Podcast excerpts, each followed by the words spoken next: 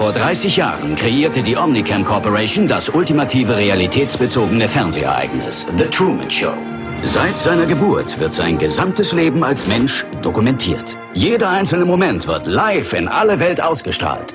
Sie entwarfen seine Heimatstadt Seahaven, die als Truman-Bühne unter einer riesigen Kuppel aufgebaut wurde. Und jetzt die Sonne. Obwohl The Truman Show international ein Phänomen geworden ist, hat Truman selbst die reale Welt, die ihn umgibt, nie kennengelernt. Truman! Das ist alles nur Fernsehen! Ja! Yeah! Bis auf einige Zwischenfälle. Für jeden Aspekt seines Lebens gab es ein sorgfältiges Skript, das penibel eingehalten wurde.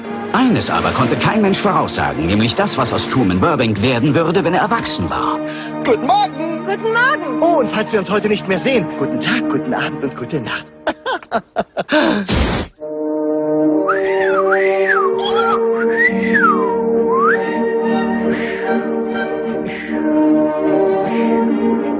Hallo und herzlich willkommen zu einer neuen Ausgabe von Spielfilmen, dem großen Finale unserer Miniserie zu den Filmen von Peter Weir. Diese geht zu Ende. Ja, schade. Die Zeit ist gekommen, leb wohl zu sagen, zum australischen Auteur der Stunde unserer Herzen. Aber ich glaube, so eine ähnliche Anmoderation habe ich das letzte Mal auch schon gebracht.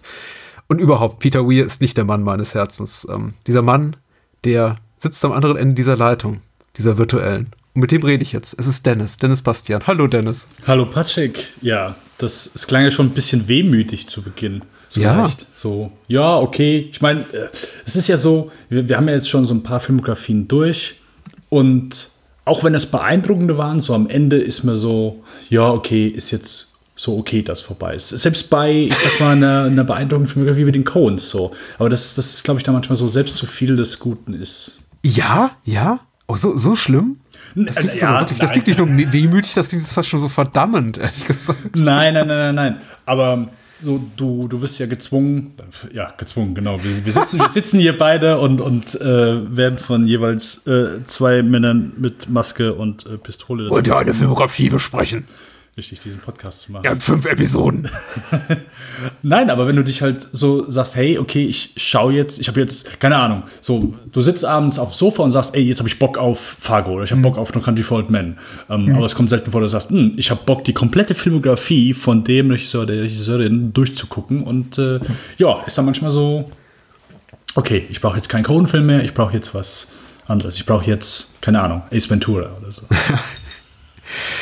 Ist was Besonderes äh, diese letzte Episode, weil Peter Weir hat sich, ich glaube nicht äh, ganz freiwillig zur Ruhe gesetzt, sondern einfach seit 2010 keinen Film mehr finanziert bekommen. Das will heißen, wir decken sein Schaffen ab von äh, 1998 bis zum heutigen Tag mit dieser letzten Folge. Und äh, um ganz konkret zu sein, hat er eben nämlich genau seit elf Jahren keinen Film gemacht, seit The Way Back 2010, was der letzte Film ist, den wir heute besprechen. Der Film, den vermutlich die allerwenigsten gesehen haben dürften, aber heißer Tipp, äh, aktuell noch zum Zeitpunkt dieser Aufnahme im äh, Juni 2021 bei äh, Netflix verfügbar. Für, also zumindest ohne Zuzahlung. Aber das gibt es ja nicht bei Netflix, weil dieser sympathische äh, Megakonzern schenkt einem ja gerne alles. Für 11,99 im Monat. So.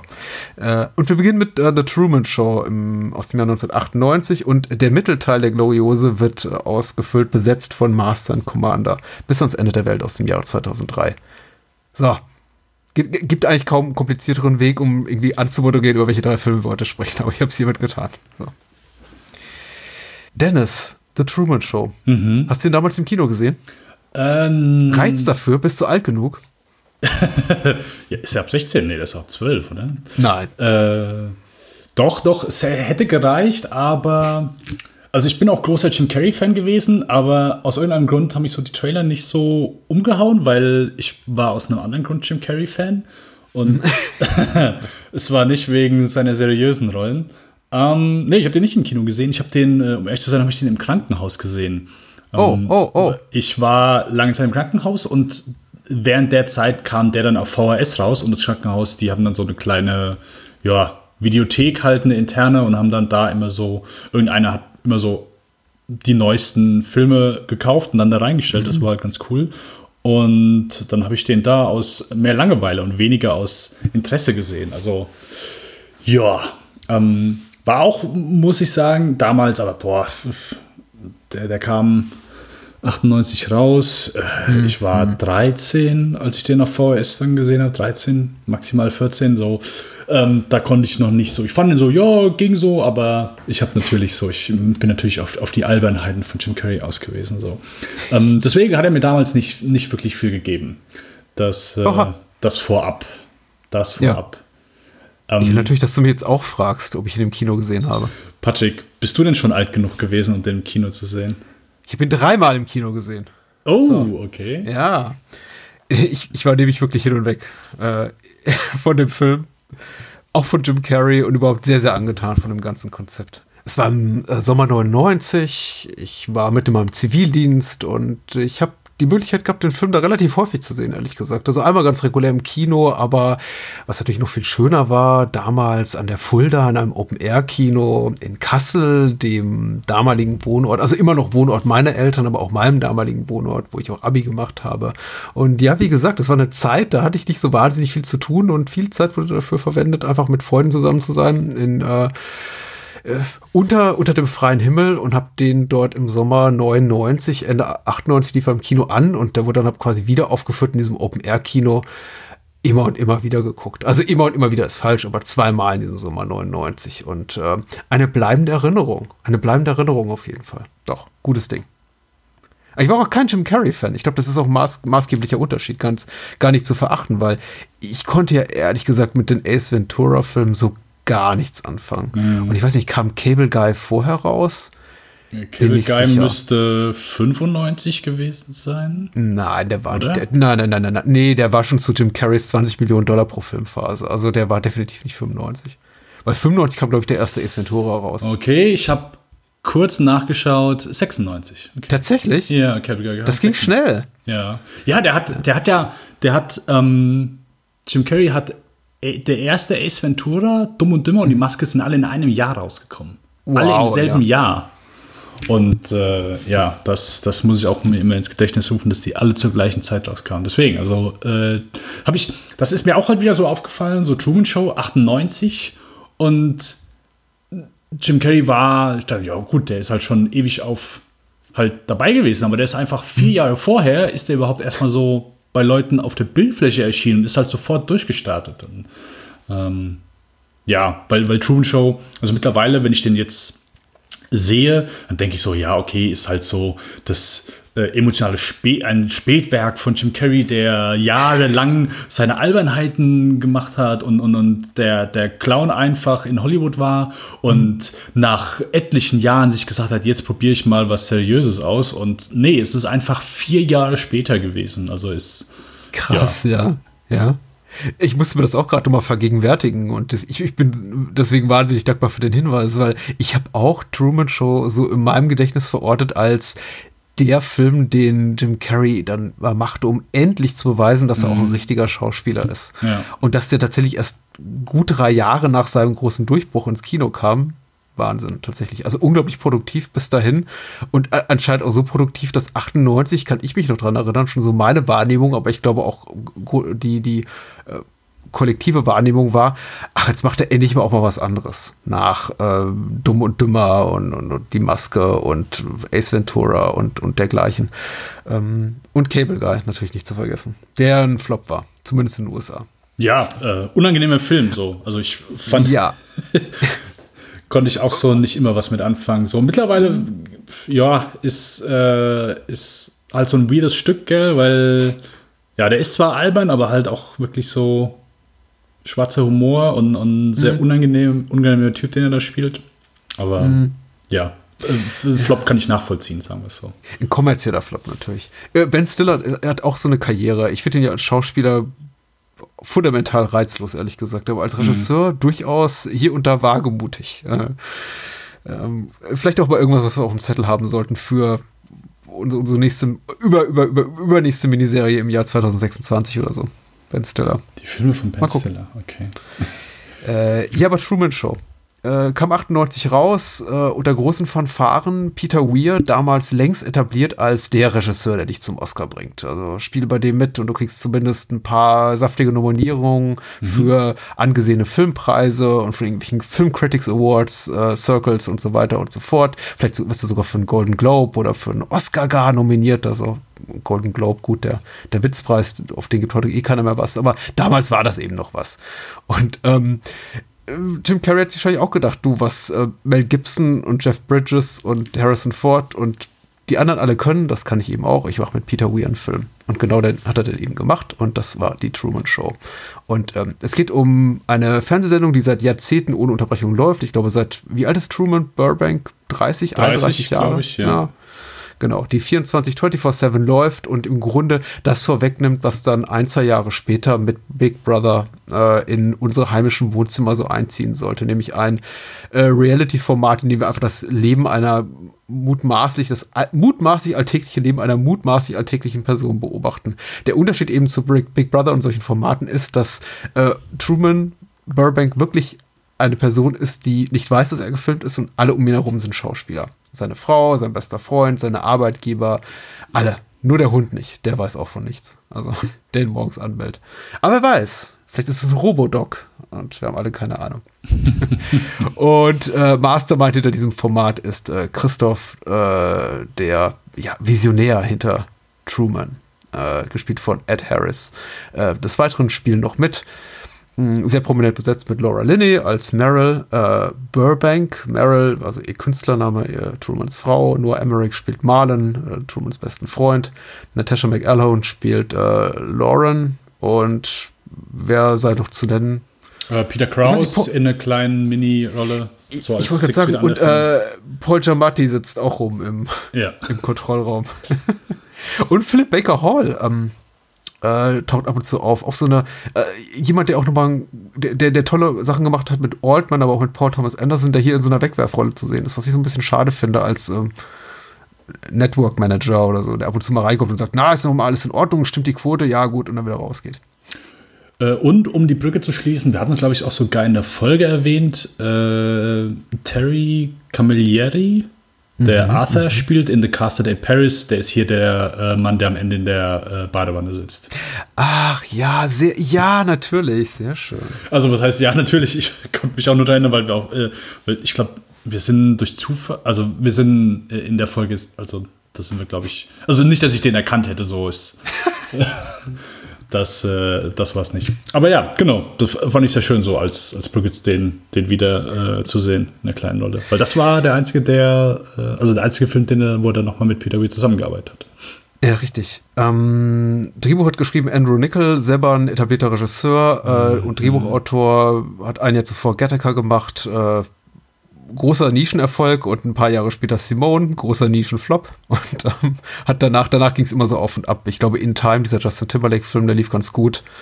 Äh, Lord of War nicht so, aber besitzt auch so eine Nischenpopularität. Also er ist noch, ähm, seine Karriere ist ähm, on and going, glaube ich. Es ist so der Drehbuchautor, wo bei, bei, mir persönlich der Fall so am größten ist. Ich habe den wirklich, ich fand den so geil, ich fand den so großartig, mhm. weil ich Gattaca geliebt habe und äh, ein kleiner Spoiler, ich mochte dann auch irgendwann ein paar Jahre später Truman Show sehr gerne ähm, und fand Lord of War, als der rauskam, ich fand den so geil, ich fand den wirklich so super, aber dann so nach und nach mh, hm, ist das alles so ein bisschen bergab gegangen. Oh. Mittlerweile, keine Ahnung, bin ich nicht mehr so der große, große Anhänger von ihm.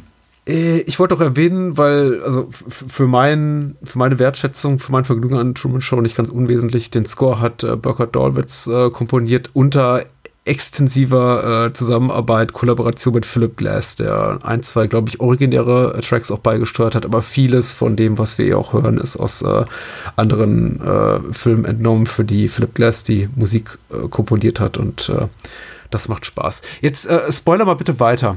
Wie ging es dir denn so im Laufe der Jahre? Wer hat dir diesmal gefallen, um es mal ganz verkürzt zu fragen?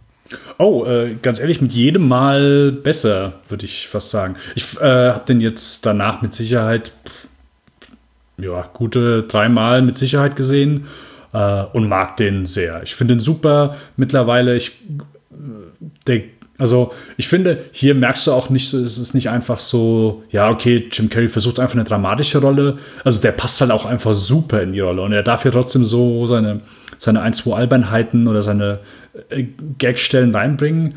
Aber ich finde so gerade in Szenen, wo er einfach, keine Ahnung, traurig, verzweifelt ist und so weiter, es passt so gut. Also der ist einfach, also Peter Weir wollte ihn ja auch für die Rolle haben. Es war auch so seine erste Wahl, wenn man so dem allen glauben darf. Und der passt so gut, der passt so gut, der ist so schön gecastet einfach für diese Rolle. Und ja, ist unglaublich gut gemacht, wirklich auch Top-Drehbuch, auch wenn ich glaube, das Original-Drehbuch von Andrew Nickel war Science-Fiction-lastiger. Mhm. Und ich glaube, der Teil ist, äh, ist hier wesentlich da, so dass du einfach diese Vorstadt-Idylle hast. Und ja, funktioniert super. Ist äh, gerade der Humor ist so gut, also gerade jetzt wieder, ich, es ist einfach schön, wenn du dann zwischendurch, du hast dann so die verschiedenen Schauspieler, die plötzlich dann spontan, weil irgendwas nicht läuft, in Rollen gezwungen werden, wo sie eigentlich keine Ahnung von haben. So, mein Highlight ist dann da immer im Krankenhaus die Stelle, wo, wo Tom halt reinguckt und dann, okay, ich, uh, I'm now gonna make the incision above the knee. Um, das, und alle gucken so komplett angespannt und mhm. ja, großartig. Und, äh, oder halt der Busfahrer, der plötzlich irgendwie äh, ja, das Boot fahren muss und so. Und, und all so Sachen. Äh, super. Also der Humor ist echt schön.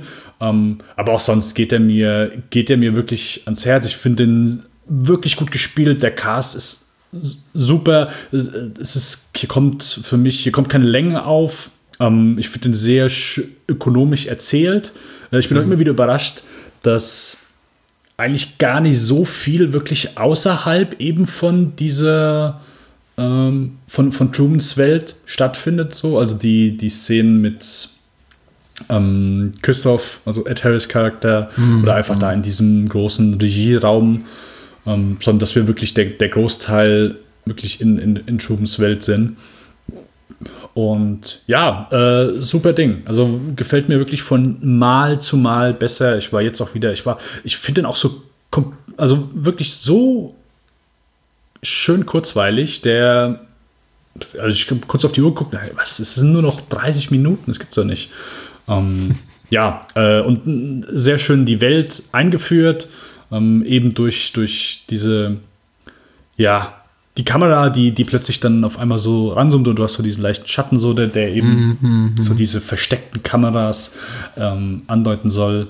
Ähm, ja, finde ich super, wirklich großartig. Gut, dass du die Kameras erwähnst, weil das ist tatsächlich etwas, worauf ich mir immer vornehme zu gucken, jedes Mal, wenn ich den Film wiedersehe, ob das denn auch konsequent durchgezogen ist. Das ist tatsächlich jede Kameraeinstellung, die wir sehen innerhalb von Trumans Welt, also unter dieser Kuppel, na, da ist ja dieses gigantische Fernsehstudio äh, angesiedelt, dass man ja auch vom Weltraum aus sehen kann. Das verrät uns zumindest der Trailer. Ähm, ob sie das denn eben konsequent durchziehen mit der Kameraposition, dass wirklich alles, was wir da sehen, der Welt auch tatsächlich so gefilmt werden könnte. Und ich glaube, ich glaube nein, das ist nicht der Fall. Es spielt aber auch ganz schnell keine Rolle mehr.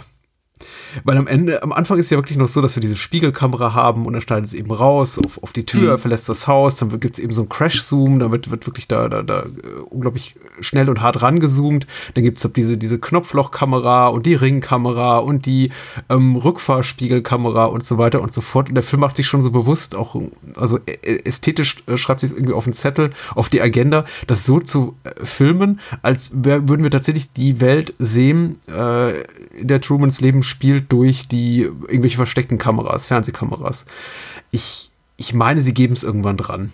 Früher oder später. In den dramatischeren Szenen. Also wenn er dann irgendwie abends da sitzt und mit, mit äh, hier äh, Marlon, äh, nur Emmerich da am, am, am Strand abends ein Bierchen trinkt, dann denke ich mir schon, da, das ist doch ja, da, ja. Da, da, müssen irgendwie Kameras rumstehen. Also echte Filmkameras, die das filmen. Und der Film ist ja auch auf 35 mm gedreht. Also die, die, allein nur die optische Qualität verrät natürlich, dass es nicht Fernsehkameras sind, durch die wir alles sehen.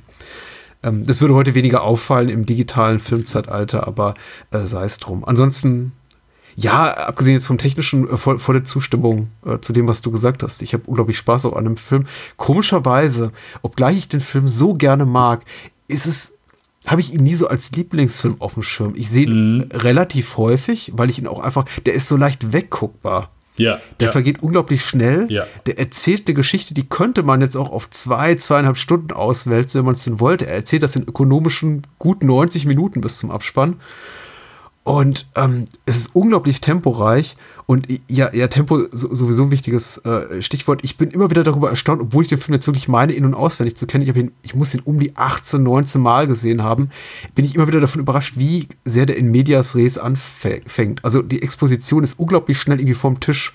Du hast ähm, dieses Interview mit Christoph, du hast ähm, dieses Bild von Truman äh, vom Spiegel und alles, was der Film so zu bieten hat in Sachen Ästhetik, Kameratechnik, äh, Trumans äh, Phobie vor dem Reisen oder vor Flugreisen, äh, wie, wie finanzieren sie sich nämlich durch Werbung, durch Product Placement, all diese ganzen äh, Elemente, Aspekte, die reinspielen, einfach zur Erklärung beitragen, wie diese Welt funktioniert, hast du so ausgehoben in den ersten fünf Minuten. Und du bist komplett startklar, so als Zuschauerin, als Zuschauer, um danach den Film zu genießen, ohne Abstriche. Weil die musste, es muss dir nichts mehr erklärt werden. Und das ist wirklich sehr, sehr elegant gelöst. Einfach so nebenbei. Das macht immer so wahnsinnig Spaß an dem Film.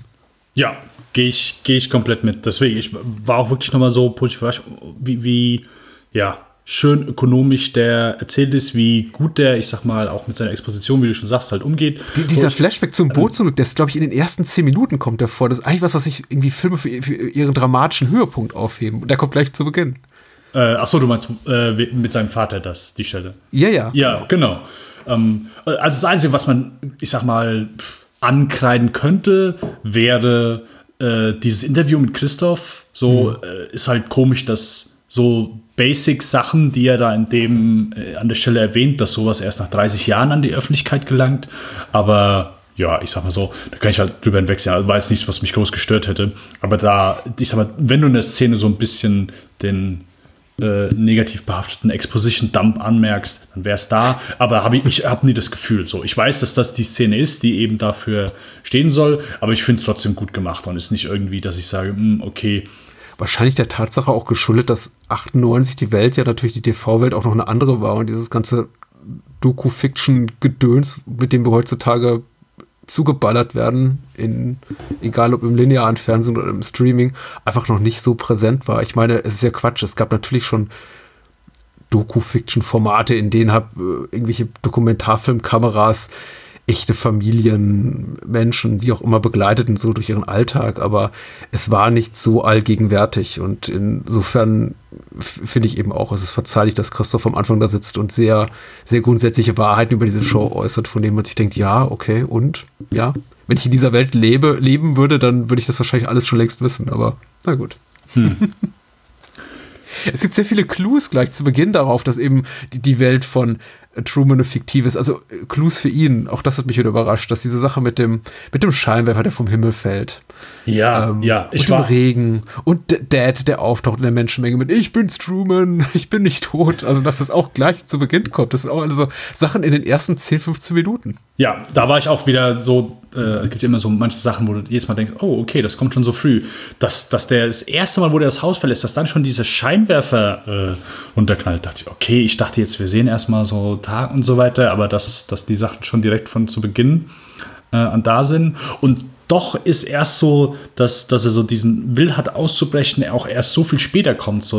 Und das, das, das habe ich so gedacht, so ja, okay, gut, dieser, dieser einfach dieser Punkt, wo, wo er entscheidet, wirklich aktiv wirklich was zu tun, der kommt ja wirklich wesentlich erst später. Und, und dafür mhm. finde ich mir so beeindruckend, dass, dass, ich sag mal, so der erste Impuls äh, gut, er hat ja schon halt einfach mehr Impulse und so weiter, dass er immer sagt, hey, er will gerne irgendwo hin, aber dass wir nach gefühlten, nicht sogar nicht gefühlten, aber nach knapp fünf Minuten schon sehen, wie dieser Scheinwerfer runterknallt und dann immer wieder kleine Sachen kommen, die eben seine Welt so ein bisschen ins, ins Wanken bringen.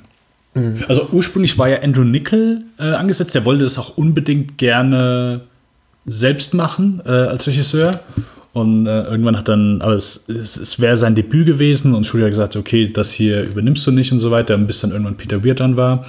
Und ah, ich, äh, ich kann das Interview nachher nochmal äh, noch ähm, ich suche es nochmal raus auf jeden Fall, aber ich fand es sehr schön, mhm. weil Peter Weir wurde interviewt zu, ja, äh, wie er irgendwie mit Andrew Nickel gesprochen hat. Und ja, ähm, es tut mir sehr leid, dein, dein Drehbuch ist das, das, Beste, eines der besten, was ich je gelesen habe.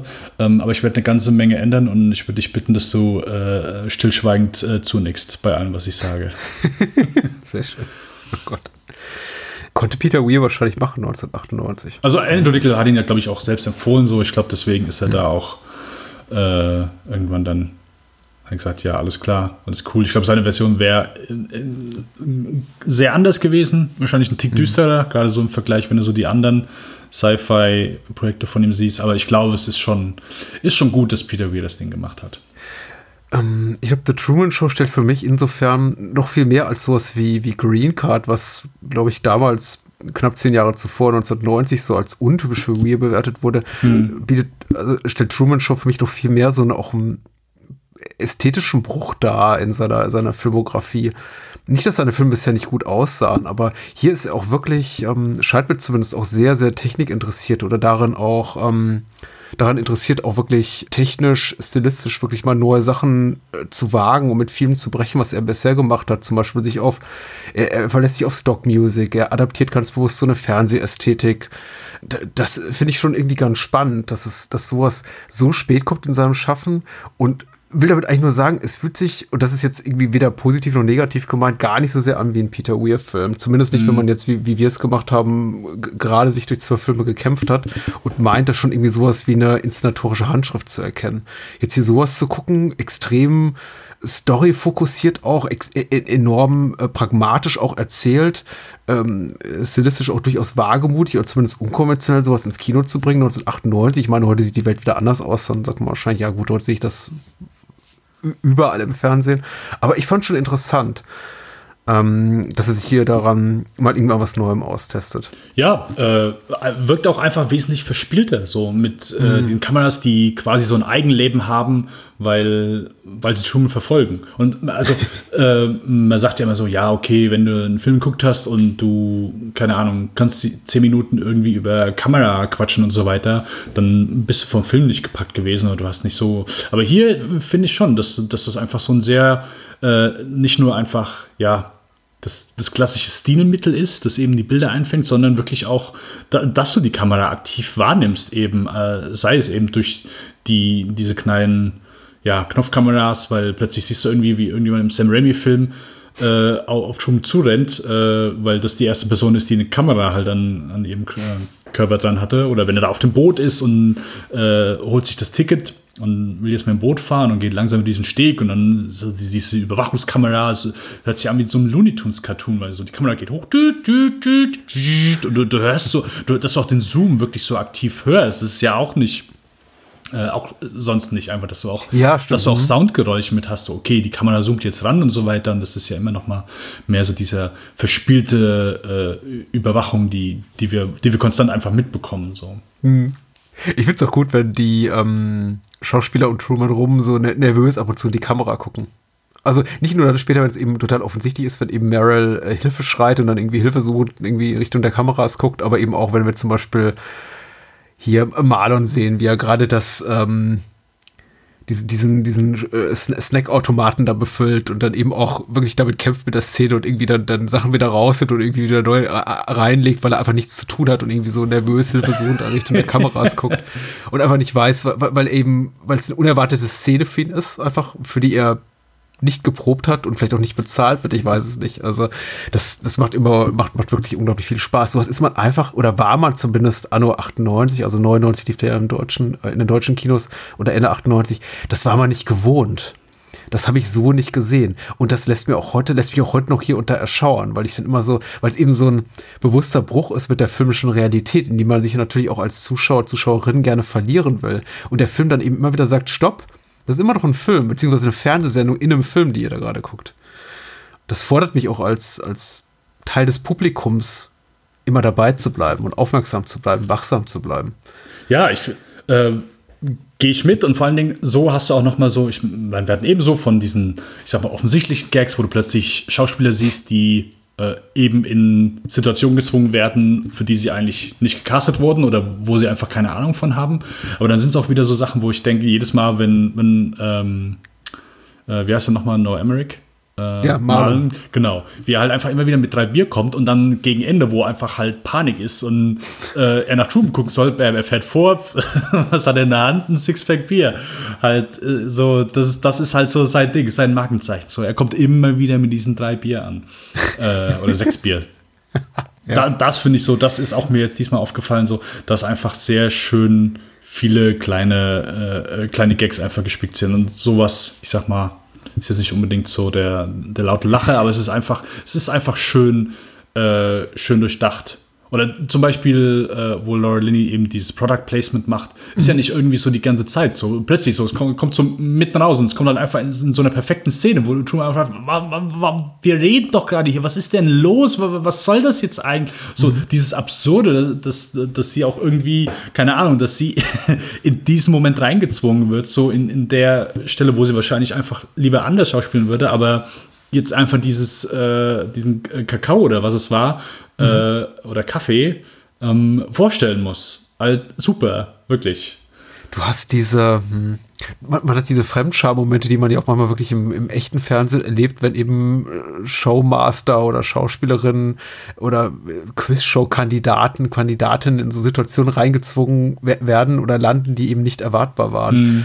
Und die hat man eben hier noch und nöcher. Und dadurch, dass es eben gespielt ist, das nimmt mir so ein bisschen die Scheu davor, das auch anzugucken und zu genießen und mich darüber zu amüsieren, weil ich eben weiß, es sind immer alles noch Schauspieler, die das machen und die die arbeiten eben nach Drehbuch. Das macht es weniger unangenehm, als sowas im Fernsehen zu gucken, wo man denkt so, ah, oh, ah, unten. Also ich, ich zumindest habe immer so, so Fremdschau-Momenten immer ein großes, großes Problem. Aber hier im Film funktionieren die perfekt. Wenn man eben merkt, dass die komplett verloren sind, solange dieser dieser Zug nicht mehr geradeaus auf den Schienen, auf den vorbestimmten fährt, sondern eben leicht abweicht und Truman eben so seinen eigenen Weg geht und dann plötzlich komplett zusammenbricht und alle nicht mehr wissen, was zu tun ist. Hm. Und einige kommen damit irgendwie, dass das eben auch nichts passiert, je, nichts existiert jenseits dieser wirklich schmalen Kulissen, in denen die arbeiten. Dass eben, wenn, wenn Truman mal außerplanmäßig einen Meter nach links geht, dass da eben dann die Kulisse zu Ende ist und dass da eben dann kein, kein Fahrstuhl ist, sondern eben, weiß nicht, die, die Catering-Area äh, Area hier vom Set.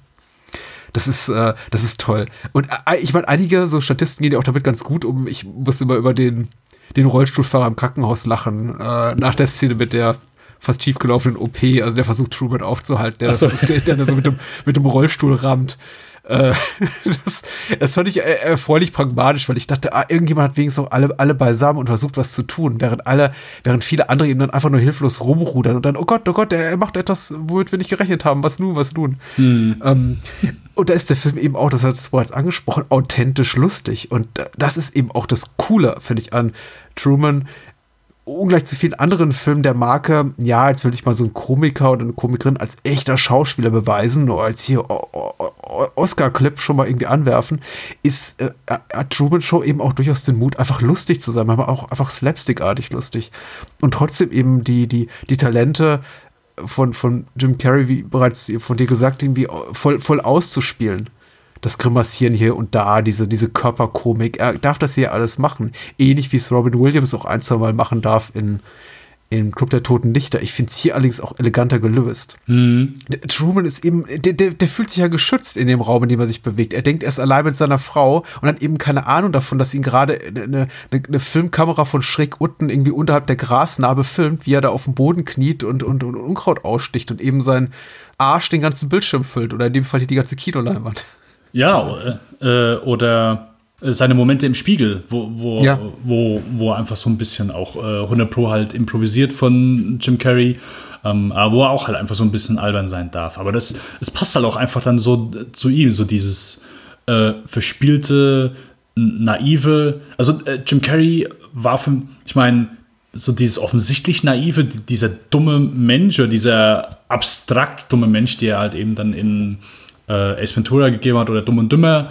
Ähm, aber hier, äh, und deswegen finde ich das so schön, weil es halt einfach so zu ihm passt. So, er, er nimmt halt so die Naivität ähm, und macht es aber bodenständig. Und ich hätte mhm. auch vorher, hätte ich nie gedacht, so, dass das ein Jim Carrey kann, weil das ist ja so komplett over the top. Ich weiß noch, meine Mom, die hat das immer gehasst, wenn wir Ace Ventura und einfach alle Jim Carrey-Filme rauf und runter beten konnten und ähm, mein Bruder und ich, wir haben die abgefeiert und jedes Mal, wenn die halt hier, es gibt Essen, wir, already then.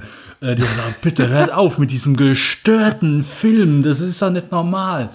Ähm, und als wir dann, als dann Truman Show rauskam, ich versuchte zu meiner Mom, nee, aber der hier ist gut, der ist, der ist anders, der ist ja nicht albern. Ich werde den Film nicht gucken. So, Äh, ich müsste mal fragen, ob sie mittlerweile gesehen haben. Die hat sich damals wirklich geweigert, den zu gucken, weil wir die halt ja. echt zur Weißglut mit S. Ventura-Zitaten getrieben haben. Ja. Mhm. Verständlich an der Stelle. Verständlich. Ich, ich, ich glaube auch, du warst damals ja noch ein paar Jahre jünger als ich. Ja, ähm, auf jeden Fall. Wie Teenager eben so sind. Bösartig. ja, nee, also ja. uns war keine Bös Boshaftigkeit, wir fanden es dann einfach echt lustig. So. Wir haben gedacht, ja, das ist Comedy Gold. Das ist ja, es ist ja auch Brot. Und ich meine, so, es geht ja vielen so, so, oder ging ja vielen so wie euch. Ich meine, das war einfach auch ein mega Phänomen, was vielleicht auch nicht mehr alle Menschen auf dem Zettel haben, die uns jetzt zuhören, die vielleicht auch ein paar Jahre jünger sind, dass einfach Jim Carrey eine, eine Nummer war, Mitte, Ende der 90er Jahre, von der es kein Entkommen gab. Ich glaube, mhm. so im US-amerikanischen Raum wahrscheinlich noch ein bisschen mehr, also in Sachen, was so die, die, die Größe dieses popkulturellen Phänomens äh, oder seinen Superstar-Status betraf. Aber auch in Deutschland hatte man das Gefühl, da kommt ja echt alle drei bis sechs Monate ein Film mit dem raus raus. Mhm. War ja eine Zeit lang wirklich so. Und es wurde auch immer darüber berichtet, was für Gagen der abkassiert und wen er gerade datet. Und jetzt ist er mit René Selweger zusammen und jetzt dies und das. Und es war einfach, also, wurde dann ein paar Jahre später auch wieder ruhiger ne, nachdem er auch gesagt hat, ich mache jetzt auch mal ein paar Sachen so im seriösen Fach und dann hat er eben auch ein paar Flops gehabt, also kommerzielle äh, Flops wie hier Lemony Snicket und sowas. Äh, den Filme, ich wirklich mag, muss ich gestehen. Ich, ich finde den ja auch ganz putzig, aber auch sehr teuer und ich glaube sehr unprofitabel. Ja, ja. Äh, aber eine Zeit lang, du, in den 90er Jahren, hm. Äh, Natasha McElhone ist ja auch, die seinen Love Interest spielt. Also mhm. nicht seine Filmfrau, sondern seine Freundin, beinahe Partnerin, die dann eben aus der Show rausgezogen wird. Auch das so ein Gänsehaut-Moment. Die war auch super präsent im Kino späten 90er, frühen 2000er. Da habe ich auch gedacht, die spielt jetzt, spielt jetzt eigentlich in jedem Film mit. Die war in, in The Devil's Own, diesem Brad Pitt-Film. Die war im selben Jahr wie Truman Show in Ronin, spielte so eine Hauptrolle. Und ich habe die irgendwie plötzlich, ich dachte plötzlich, ich sehe die in jedem Film. Und da war sie auch wieder weg. Ich finde sie nur ganz fantastisch, wollte ich mal sagen, auch hier. Oh, Der hat ja, auch so wunderbar große, ausdrucksstarke Augen. Es gibt so einen kleinen Film, Laurel Canyon heißt der. Ja, der, äh, ja, an den erinnere ich, erinnere ich mich auch. Hm. Ich weiß nicht mehr, wie die schön heißt, aber das ist die, die hat hier auch den Kids Are Alright gemacht. Mhm. Lisa Cholo irgendwas. Ähm, ja, auf jeden Fall. Äh, sehr schön. Und nachher, äh, so am Anfang mit den ersten Staffeln, konnte ich Californication noch äh, was äh, mit anfangen. Und äh, ja, schön oberflächliche, aber äh, unterhaltsame Serie auf jeden Fall. Und äh, da fand ich sie auch super drin. Ja, ja, ja. Überhaupt sehr, sehr gut besetzt. Ich glaube, viel, viel Personal so vor der Kamera der Marke. Ach, der. Ach, die. Mm, ja. Wer war die noch mal gleich? Weil, also, keine jetzt wirklich Superstars neben Jim Carrey, aber Laura Linney, Noah Emmerich, liebe ich ja spätestens seit, seit The Americans heißt und innig. Ed Harris ist immer eine verlässliche Nummer. Ihn, ihn werden wir später heute noch Abend nochmal treffen. und äh, schön eben Leute zu sehen, die, die man entweder, weiß ich, zu der Zeit noch nicht regelmäßig vor der Kamera sah, wie Paul Giamatti und, äh, und oder Harry Shearer, den man irgendwie immer nur als Stimme so kennt, der bei den Simpsons noch die einige Hauptrollen spielt. Äh, und Philip Glass, auf den muss ich unbedingt noch zu sprechen kommen. Hast du irgendwelche Berührungspunkte gehabt mit Philip Glass vorher? Äh, nee. Dem Komponisten? Nee, nee. Weil, weil ich lieb ja seine äh, Kollaboration mit Godfrey Reggio, also äh, Koyanis Quazi und äh, den, den, den Nachfolger und äh, war auch ein großer Fan seiner minimalistischen klassischen Musik damals schon. Ich glaube aber ehrlich gesagt, weil ich einfach damals so in einem Alter war mit um die 20, wo ich gesagt habe, ja, ich will irgendwas kennen, was cool ist, was nicht alle kennen. Und dann habe ich eben angefangen, sein, sein Magnum Opus Glassworks zu hören. Und ähm, da ist eben auch unter anderem hier Anthem Part 2 äh, enthalten. Wobei ich bin mir nicht sicher, ob das nicht aus einem der, der beiden Godfrey Reggio-Filme äh, stammt. Und äh, ich kannte eben einige der Stücke schon, die hier aufgespielt werden. Und die hatten für mich einen wahnsinnig großen, einfach auch emotionalen Impact hier nochmal, so richtige Wucht. Also wenn die aufspielen, wenn zum Beispiel hier Truman so diese Epiphanie hat, diese, diese Wachwerdung mhm. über den Zustand der Welt, in der er lebt. Und dann spielt dieser, dieser Track auf von, von Philip Glass, das finde ich ganz super. Also der Score von Burkhard Dalberts ist auch cool, aber ich finde die Tracks hier von, von Glass die, die, die stärksten wirklich. Und die werden noch für die wirklich großen emotionalen Momente aufgehoben. Ich, ich bin einfach ein Riesenfan von Philip Glass, der viel zu wenig Filmmusik äh, macht. Man sieht hier einmal kurz hier am Ende als, als Keyboarder. Also wenn äh, Christoph sagt, so jetzt hier Musik aufschwellen lassen, dann sieht man einmal kurz irgendwie drei Sekunden Philipp Glass, wie er da sitzt hinter so einem Pult und an den Reglern schiebt. Hm, okay. Ja, äh, gegen, gegen Ende merke ich es halt so. Ich bin, äh, keine Ahnung, ich bin so einer der wenigen, dem dann, ich sag mal, wo Musik wahrscheinlich eher wirkt, als dass ich sie aktiv wahrnehme, was ja, ich sag mal, gut ist. Aber gegen Ende funktioniert es für mich schon unglaublich gut und ich finde auch so die Schlussmomente ähm, mit dem Schlussdialog und allein mit äh, dem Moment der Verneigung äh, großartig. Also da habe ich auch jetzt, muss ich eine kleine Träne verdrücken. Äh, ist Ja. super. Einfach sehr, sehr, sehr schöner Moment. Wunderbar gemacht. Ähm, nicht irgendwie übertrieben und auch der Moment, wo quasi wo Schluss ist und dann noch mal so dieser Moment mit den zwei Wachmännern. Ähm, ja, bisschen äh, Social Critic äh, reingeworfen. Ich mag, ja, ich mag, das ist so on point, diese Schlusspointe. Und ich finde das toll, dass ich auch einen Film, der, der wirklich äh, au- au- authentisch, ähm, schmalzig auch teilweise ist und melancholisch und großes Pathos wagt, am Ende sagt, nee, wir bringen jetzt doch diese wirklich bitterböse Schlussnote da rein. So von wegen, ach, war das, war das toll. Äh, Was läuft, was läuft auf dem anderen Programm? ja, ja. Das ist wirklich, ich, ich finde es auch super. Wie, wie stehst du zu Christoph? Jetzt vielleicht noch le le- letzte Frage von mir, äh, weil es mich wirklich interessiert. Ist er ein guter Mensch? Meint er es wirklich gut? Glaubst du, er meint es wirklich gut mit Truman? Im Sinne von, das ist doch mein Baby, du bist doch mein Baby, ich habe dich geschaffen? Oder ist er ein zynisches, kalkulierendes Arschloch? Oder Äh, irgendwo dazwischen? Ich glaube, das äh, ist wie mit, ähm, mit vielen guten, äh, ich sag mal, ja, er ist ja kein richtiger, äh, als Bad Guy geht er ja nicht durch, aber so mit einfach mit, mit Antagonisten, so, die, äh, die meisten sehen sich ja nicht irgendwie im Falschen. So ist, äh, ich würde da ähm, mit äh, seinem Charakter in The Rock vergleichen. So, er hat wahrscheinlich so irgendwann mal gute Absichten gehabt, aber irgendwann ist er dann dahin gekommen, dass er es mit den falschen Mitteln durchgesetzt hat. Äh, ähm, ich glaube, dass er schon denkt, dass er äh, was Gutes tut, äh, dass er sich auch als Künstler sieht und vor allen Dingen hier der Welt etwas gegeben hat. Aber ja, ich glaube, in dem Moment, wo er, wo er auch Truman dann äh, anspricht und sagt, hier, ich, ich habe dir was Reales gegeben, keine Ahnung, belügt er sich wahrscheinlich etwas selbst. Also es ist so eine Mischung. Ich, ich habe nicht so die größten Antipathien für ihn, ähm, aber ja, als guten Menschen würde ich ihn, glaube ich, nicht bezeichnen. Aber auch nicht irgendwie, also er, er ich glaube, es kommt rüber, dass er niemand ist, der es jetzt irgendwie wegen Geld gemacht hat, ähm, wegen Ruhm und Ansehen vielleicht dann schon eher. Ich glaube auch, also was ich interessant finde, jetzt auch nochmal beim, beim kritischen Sehen, was mir aufgefallen ist, dass man, glaube ich, auch die Rolle sehr hätte anders spielen oder anders inszenieren können. Das Drehbuch lässt es, glaube ich, relativ offen. Und ähm, Ed Harris spielt ihn wirklich auch mit dieser, ich glaube, bewusst liebevoll, ist, ist mein Gefühl. Mit dieser sanften, sanften Stimme. Und ich meine, Ed Harris kann auch anders. Der kann auch tolle Bad Guys spielen. Brigade Ähm, Francis X. Hummel. Ja, er macht das eben hier nicht.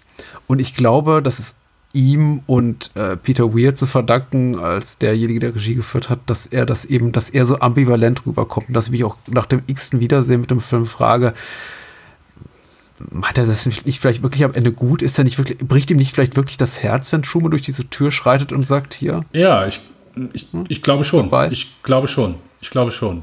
Aber Weil man hätte ihn auch, weil du einfach auch, glaube ich, als geradlinigen Bad Guy hier inszenieren können. Ja. Als irgendwie hier, er wird ja auch einfach als, als, als Televisionär Christoph und er tragt einfach so einen Schurkennamen, er hat schon mal keinen Nachnamen. Also er ist wirklich so, alles, alles ist eigentlich dafür da, was im Drehbuch steht, um ihn wirklich so als, als prätentiösen, eiskalten Hund in Szenen zu setzen. Aber Ja, inklusive er ist, doch- er, scheint doch, er ist doch sanft, er hat doch eine sanfte Seite. Ja, inklusive dem französischen Baskenhütchen, was er da immer trägt. ähm, ja, aber äh, was du schon zum, zum Ende sagst, aber was ich dann so, also wa, verstehe ich das richtig, dass seine Beweggründe waren, dass er wollte, dass Truman, weil wenn Truman drin bleibt, aber er sich dessen Welt bewusst ist, ähm, es wäre ja nicht mehr dasselbe. So, es wäre ja komplett das, also es, es macht ja keinen Sinn, so in dem Moment so einen Menschen zu überreden, da zu bleiben, Ja. äh, es, dann ist er ja, also der komplette Reiz dieser Sendung wäre ja dann in dem Moment vorbei gewesen. So. Ja, also das natürlich. macht klar, so macht es jetzt nicht irgendwie groß kaputt und so, aber das äh, ist nur so ein kleines, wo ich denke, hm, okay, Oh. angenommen, er würde da bleiben. Jetzt hast du es mir kaputt gemacht. Jetzt musst du über Master Commander reden. Jetzt hast du es mir kaputt gemacht. Äh, eine Sache. Äh, Plothole. Oh, scheiße. Ich, ich, wünschte, es gäbe eine. Es gibt noch so, es gibt noch, äh, es gibt noch die Filmversion von Truman Show, die wesentlich düsterer ist und nicht nur irgendwie, mhm. keine Ahnung, äh, paar Gewitterwolken und irgendwie äh, Matrix-Filter drüber legen, sondern was passiert eigentlich mit den anderen Darstellern? Was passiert mit der Darstellerin, die. Also Laura Linney hat ja eigentlich kein Eibenleben mehr die muss ja eigentlich, die schauspielt ja 24-7. So, mhm. was macht das mit, mit so einem Menschen? Ich meine, sie hat ja dann so einen kleinen Durchbruch oder, hey, ja, Schauspielerin, ja, äh, du musst hier mit dieser Person schlafen. Äh, und mhm. äh, ja, wie, wie sieht sowas aus? Und das, das wäre noch so zumindest. Also, wenn irgendjemand da draußen äh, den richtigen Hebel hat und äh, sitzt vielleicht gerade an Truman Show 2, Christopher's Revenge, dann äh, mhm. ja. Das ist richtig. Ich glaube, das ist aber auch eine Frage, die ich mir früher öfter gestellt habe, als ich Filme noch primär mit dem Kopf und weniger mit dem mit dem Herzen. Herzen. Mit dem Herzen. Ich, ich äh, durch die Augen direkt ins Herz hineingeguckt habe. Weil äh, ich habe mir die Frage früher auch gestellt und mittlerweile habe ich die komplett abgeworfen. Also gerade äh, Laura Linne hier als, als Meryl ist natürlich komplett aufgeschmissen. Die muss ja wirklich fast den ganzen Tag mit Truman zusammen sein. Ich meine, theoretisch hat sie ein bisschen Freizeit äh, und kann, wenn sie sagt, ich gehe zur Arbeit, sagen, hier, ich bin eine acht Stunden Schicht weg. Aber die kann ja auch niemals wirklich weg, weg sein. Denn wenn sowas passiert, wie eben von Truman initiiert, dass er dann in ihr zu ihrem Arbeitsplatz kommt, da ins Krankenhaus, muss sie eben schneller wieder do dort sein. Also im besten ja, Fall ja. kann sie sich höchstens da mal in die, ins Catering-Kabuff setzen für ein, zwei Stunden und ein bisschen pausieren. Aber im Grunde ja, muss die seit vielen, vielen Jahren, also sie verbringt ja nicht ihr ganzes Leben mit Truman, die haben sich ja kennengelernt da beim, irgendwie auf dem College, äh, seit Jahren zumindest, so gefühlt 10, 12 Jahren da mit ihm jeden Tag zusammen sein. Ich meine, Marlon hat noch ein bisschen mehr Freizeit, aber es sind so ein paar Sachen, die, ähm, die nicht ganz schlüssig sind, wenn man zu viel drüber nachdenkt. Auch eben, dass das Fernsehpublikum offenbar sehr, sehr willens ist, also über ein gesundes Maß hinaus, sich äh, belügen zu lassen. Äh, von der Tatsache, dass es eben Truman so gefällt. Und äh, die zeigen ja dann auch einmal diesen Flashback mit äh, Natasha McAllen, die er in der äh, Bücherei kennenlernt und wie dann irgendwie der fiktive Vater von Lawrence ihre Rolle dann ankommt und sie quasi Truman entreißt und da sitzen mhm. dann wirklich äh, Menschen vor dem Bildschirm und sagen, ach je, war das Herz zerbrechen, statt dass irgendjemand mal sagt, wie es heute wahrscheinlich bei Twitter oder sonst wo sofort der Fall wäre, hey, das ist ja menschlich grausam und Genfer Konvention, Amnesty hin und her, ruft ruf doch mal jemand irgendwie jemand an. Ähm, oder es würde wahrscheinlich im Realleben viel häufiger dazu kommen, dass Menschen versuchen würden, in dieses Studio einzudringen, die Kuppel zu durchbrechen, äh, ja. äh, sich unter Statisten zu schmuggeln und da, da, dafür Störungen zu sorgen, wie auch immer. Also, naja, aber gut. Ich glaube, die Frage, die du gestellt hast, ist wahrscheinlich die entscheidendste und die auch die perfideste. Ja, ja, ja. Also, ich sag mal so, wer, ich, wem der Film vielleicht nicht so zusagt, der könnte das so als Angriffsmittel nehmen. Ach so, ich dachte, sich damit bei Laune halten. So. Ach so, nein, nein, nein, nein. so ein, ein, ein, ein, ein, ein, äh, Alternativleben, eine Horrorrealität für die, äh, für die arme Lauren ausmalen. Nein, nein, nein. Äh, nein, hier, Meryl meine ich. Ja. aber ist, ist Sache des Fokus und also ist für mich vollkommen okay, dass der Film in dem Moment entscheidet. Weil das ist ein anderer Film in dem Moment, wo du so das Thema angehst. Hm. Das wollte nicht. Nein, äh, Patrick, wir wollten über Master and Commander reden. Zum ersten Absolut. Mal in unserem Leben. Zum ersten Mal in unserem Leben. Äh, haben noch nie vorher darüber geredet. Das ist das allererste Mal. Ich bin sehr, sehr, sehr gespannt darauf. Ähm, Master Commander hat Peter Weir 2003 inszeniert. Nach äh, Motiven aus dem Roman Manöver um Feuerland. Im Original heißt der Far Side of the World. Äh, das ist ein Buch aus der langlebigen Aubrey Maturin-Reihe von Patrick O'Brien. Und äh, eben dieser Film verarbeitet äh, Elemente, Story-Elemente und Figuren aus diesem einen Roman. Und äh, wie ist der Untertitel im englischsprachigen Original? Äh, the Far Side of the World verrät. War, glaube ich, mal als neues großes Abenteuer-Franchise geplant Russell Crowe und Paul Bettany wären auch gerne dabei gewesen, wie Russell Crowe wahrscheinlich auch gerne beim Dark Universe von Universal dabei gewesen wäre. Mm. und äh, in beiden Fällen hieß es, nee, der kommerzielle Misserfolg der Relative hat dem ganzen Strich durch die Rechnung gemacht. Das war eine große Koproduktion. Der Film war richtig, richtig teuer aus so einer, also der letzten Zeit, Anfang der 2000er, als man noch dreistellige Millionenbeträge in, in diese Art von Kino steckte. Und ganz vorne daran, irgendwie in der Produktion solcher Filme, waren natürlich auch Miramax, die hier auch hier an der Produktion beteiligt waren. Und für die wahrscheinlich die Hoffnung, dass es einer der nächste große Absahner sein könnte im Fahrwasser von Shakespeare in Love und The English Patient und irgendwie andere große äh, epochale Stoffe, die sie in den Jahren zuvor an, angefasst hat und die dann auch äh, an den Kinokassen und auch an, bei den äh, Filmpreisen groß abgeräumt haben. Die, äh, die, den wichtigsten Teil der Besetzung habe ich bereits genannt. Und äh, abgesehen davon gibt es aber noch ein riesengroßes Ensemble, was weiterhin mitwirkt. Russell Boyd ähm, stand zum ersten Mal seit, glaube ich, über 20 Jahren wieder für Peter Weir vor der Kamera, hinter der Kamera. Und äh, das Drehbuch ist auch äh, unter anderem auf dem Mist von Peter Weir gewachsen, der auch an der Produktion beteiligt war. Also ein Projekt auf jeden Fall, in dem er sehr, sehr involviert war. Und boah, oh, worum geht's? Hm. Ich tue mich immer so ein bisschen schwer, weil ich finde Master Commander extrem episodenhaft. Und es gibt einige Episoden in dem Film, die interessanter sind als andere. Äh, wir befinden uns Anfang des 19. Jahrhunderts, im Zeitalter der napoleonischen Kriege. Russell Crowe spielt eben Captain Aubrey, Jack Aubrey, der die HMS Surprise befehligt. Und äh, seine Aufgabe ist es, die Acheron einzuholen, zu jagen und äh, zu besiegen. Ein äh, französisches Kriegsschiff. Und ihm dabei zur Seite steht eine umfangreiche Crew, auf deren Namen wir, glaube ich, später auch noch eingehen können.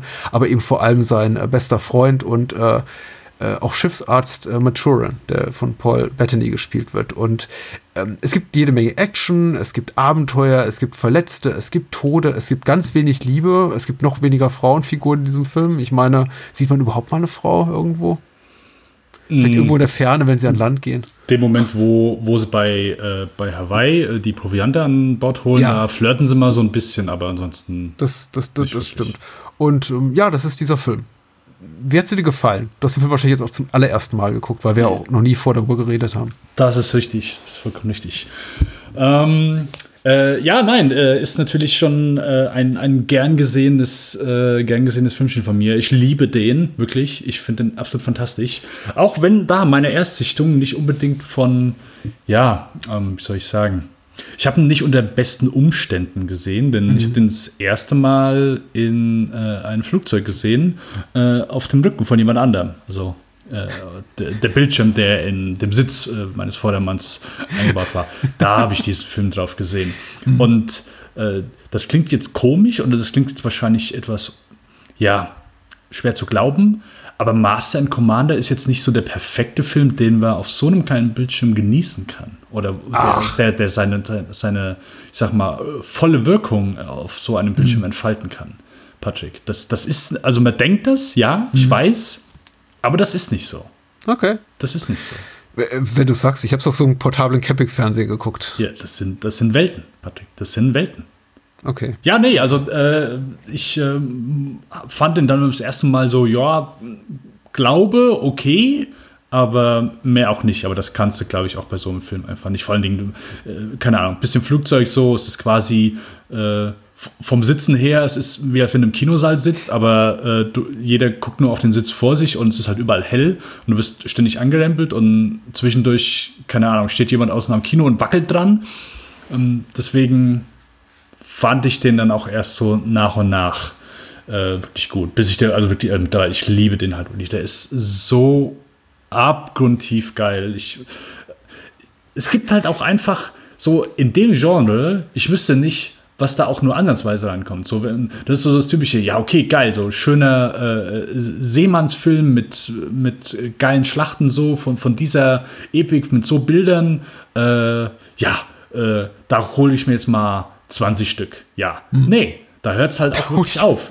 ähm, da da gibt es halt einfach nicht viel. Zumindest ist mir da wirklich einfach so gut wie nichts bekannt. Die Piratenbraut von Rennie Harlan. Das ist vollkommen richtig. Äh, ja. Den mag ich sogar. Und äh, ganz ehrlich, so das einzige Mal, wo ich mich wirklich erinnern kann, dass ich so ich sag mal, so geile Bilder, so, also so zwei Schiffe, wirklich reale Schiffe, die sich gegenüberstehen und, äh, und schön mit Kanonen auf sich ballern, habe ich in Flucht der Karibik gesehen, im ersten mhm. Teil. Was da Gowabinski gemacht hat, sieht ähnlich beeindruckend aus. Muss ich wirklich sagen. Das ist so der, der Kampf, der da in der, ich glaube, in einer guten Stunde oder so stattfindet. Mhm. Ähm, ja, ab dem zweiten ist dann eh alles äh, zum größten Teil CG, aber beim ersten, das sah wirklich gut aus.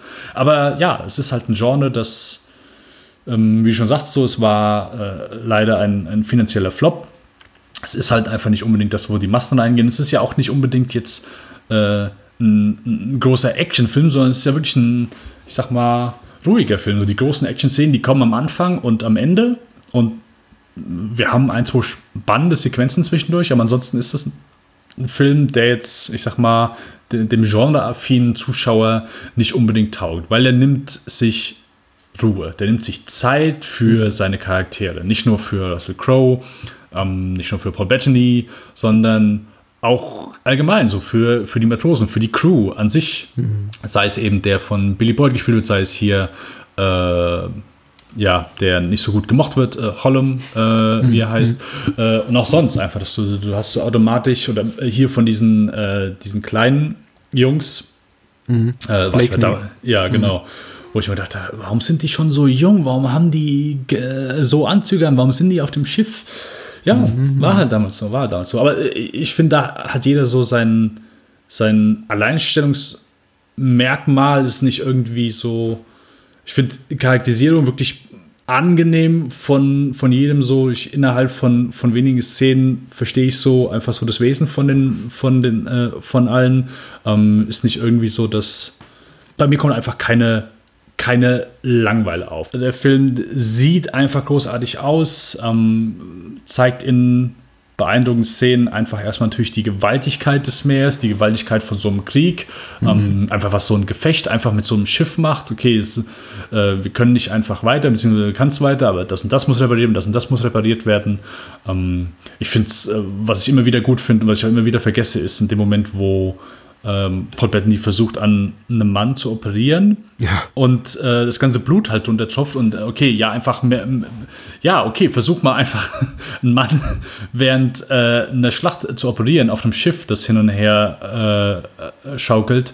Ähm, ja, viel Glück. Und einfach so, dass sie dann, dass sie, an, ja, dass sie halt Sand dafür nehmen, halt, dass der, dass der Boden halt einfach nicht so glitschig ist wegen dem ganzen, ganzen Blut. Einfach sehr schöner Film, sehr schönen Details, auch wirklich. Äh, Russell Crowe ist wirklich nie jemand, wo ich sage, ja, geiler Schauspieler. Also ich bin eh so kein, kein Schauspielermensch, dass ich sage, ich gehe ins Kino wegen einem bestimmten Schauspieler. Aber Russell Crowe hat mit, also Insider, Master and Commander und äh, später dann, wesentlich wie viel später, Nice Guys wirklich so gute Filme gemacht, wo ich denke, ja, einfach ein geiler Schauspieler. So. Ist keiner, wo ich sage, ja, wegen Russell Crowe mhm. gehe ich jetzt herein. Aber wenn der in den Rollen aufgeht, so, dann also funktioniert ja auch wirklich gut. Also so zum einen so diese wirklich diese Autorität, die er verkörpert, aber zum anderen auch so dieser ja sympathische Typ, wenn er eben am Essen ist und wenn er irgendwie alte Geschichten erzählt. Herrlich, herrlich, super, super Ding, Patrick. Würdest ja. du das genauso sehen? Ja, du hast vieles angesprochen und dass ich jetzt, glaube ich, gar nicht weiter, weiterführen möchte. Ich meine, dass der Film so äh, inszenatorisch, ästhetisch über alles erhaben ist. Ich glaube, das stellt hoffentlich niemand in Frage, denn auch wenn man sagt, ist nicht mein Genre, sind nicht meine Schauspieler, mhm. stehe einfach nicht so auf Abenteuerfilme. Gerade jetzt so, sagen wir, Abenteuerfilme, die einem in einem gewissen Maß an Authentizität äh, doch sich verpflichtet fühlen, weil alles, was wir hier sehen, ist schon sehr in der mutmaßlich schon sehr nah dran an dem, wie es damals war. Also Gewalt tut echt weh. Ähm, Wunden sind nicht so leicht zu säubern. Schiffe, wenn sie eben mal kaputtgeschossen werden, sind nicht sofort wieder äh, fahrtüchtig und so weiter und so fort. Also der Film verwendet eben sehr, sehr viel Zeit darauf, auch glaube ich, das äh, Seefahrerleben so zu zeigen, wie es damals war. Natürlich dramatisch überspitzt und sehr mhm. verkürzt. Also das, was wir sehen in äh, gut zwei Stunden, sind wahrscheinlich so die Abenteuer eines ganzen Jahres, die wir sehen. Aber ähm, gut, wer, wer sich da, da daran stört, dem kann ich auch nicht helfen. Instatorisch ist das alles picobello. Picobello, das kann man nicht besser machen. Ich, ich bin jedes Mal wieder davon wie weggeblasen, wie gut die Actionsequenzen funktionieren ein, ein Hauch von computergenerierten Trickeffekten, der vielleicht hier und da stört, weil sie nicht ganz gut gealtert sind, aber davon abgesehen wirklich beeindruckt, was sie da geleistet haben, auch welche Gefahr die offensichtlich ihre, ihres, ihr, Stuntpersonal gebracht haben. Aber so, sogar Russell Crowe selber haben sie ja da oben an den Topmast geschnallt, um einmal hier mit dem, mit dem Helikopter drum rumzufliegen und was eben ganz wichtig ist und ich gebe normalerweise wirklich einen Scheißdreck drauf auf dieses ganze, ja, das haben wir alles so recherchiert, das ist alles super authentisch und so mhm. war das damals wirklich, weil ich mir denke, ich will in erster Linie unterhalten werden. Mhm, und ja. äh, wenn es da noch passt, auch meinetwegen richtig große Filmkunst präsentiert bekommen, die ich dann auch noch so analytisch aus, auseinanderklauben kann, um mit dir zum Beispiel darüber zu reden. Aber in dem Fall zahlt sich das wirklich aus, dieser, dieser Wille, auch was zu zeigen, was wirklich äh, einfach abweicht von dem, was wir normalerweise so in Mantel und Degen oder, oder, oder Freibeuter-Actionfilmen oder Abenteuerfilmen sehen, wo es wirklich nur darum geht, dass irgendwie äh, taffe Jungs tolle Abenteuer erleben und irgendwie äh, immer, immer mit einem Strahl im Gesicht. Das hier ist schon sehr schmutzig und dreckig und roh, aber ich lasse mich, ich kann mich, das reißt mich hier in diesem Fall komplett mit, weil es eben so konsequent sich durch den ganzen Film durchzieht und ich niemals das Gefühl habe, die Realität des Gezeigten in Frage zu stellen. Das wirkt alles sehr, sehr glaubwürdig und ich habe jetzt nicht angefangen, alles nachzulesen, nachzugoogeln, in Wikipedia-Einträgen nachzugucken, ob denn irgendwie die Gehirn-OP, die da mit Shorin an einem einen Seefahrer vollzieht und ihm dann am Ende die Münze in den Kopf nagelt oder auf den Kopf mhm. nagelt, ob man das dann eben damals so gemacht hat. Aber weißt du was, der Film ist so gut darin, dass mir das so glaubhaft rüberzubringen, ich nehme ihm das ab. Ich glaube, das war damals wirklich so. Das ist, also, äh, Master Commander hat, glaube ich, ich glaube nicht, dass es ein perfekter Film ist. Ich, auf die ein, zwei Kritikpunkte, die ich daran habe, komme ich gleich noch zu sprechen. Aber ich glaube, kein Film hat so sehr mein Bild äh, der, des Seefahrertums der damaligen Zeit so geprägt wie dieser. Nicht nur in den letzten 20 Jahren seit Erscheinen, sondern überhaupt.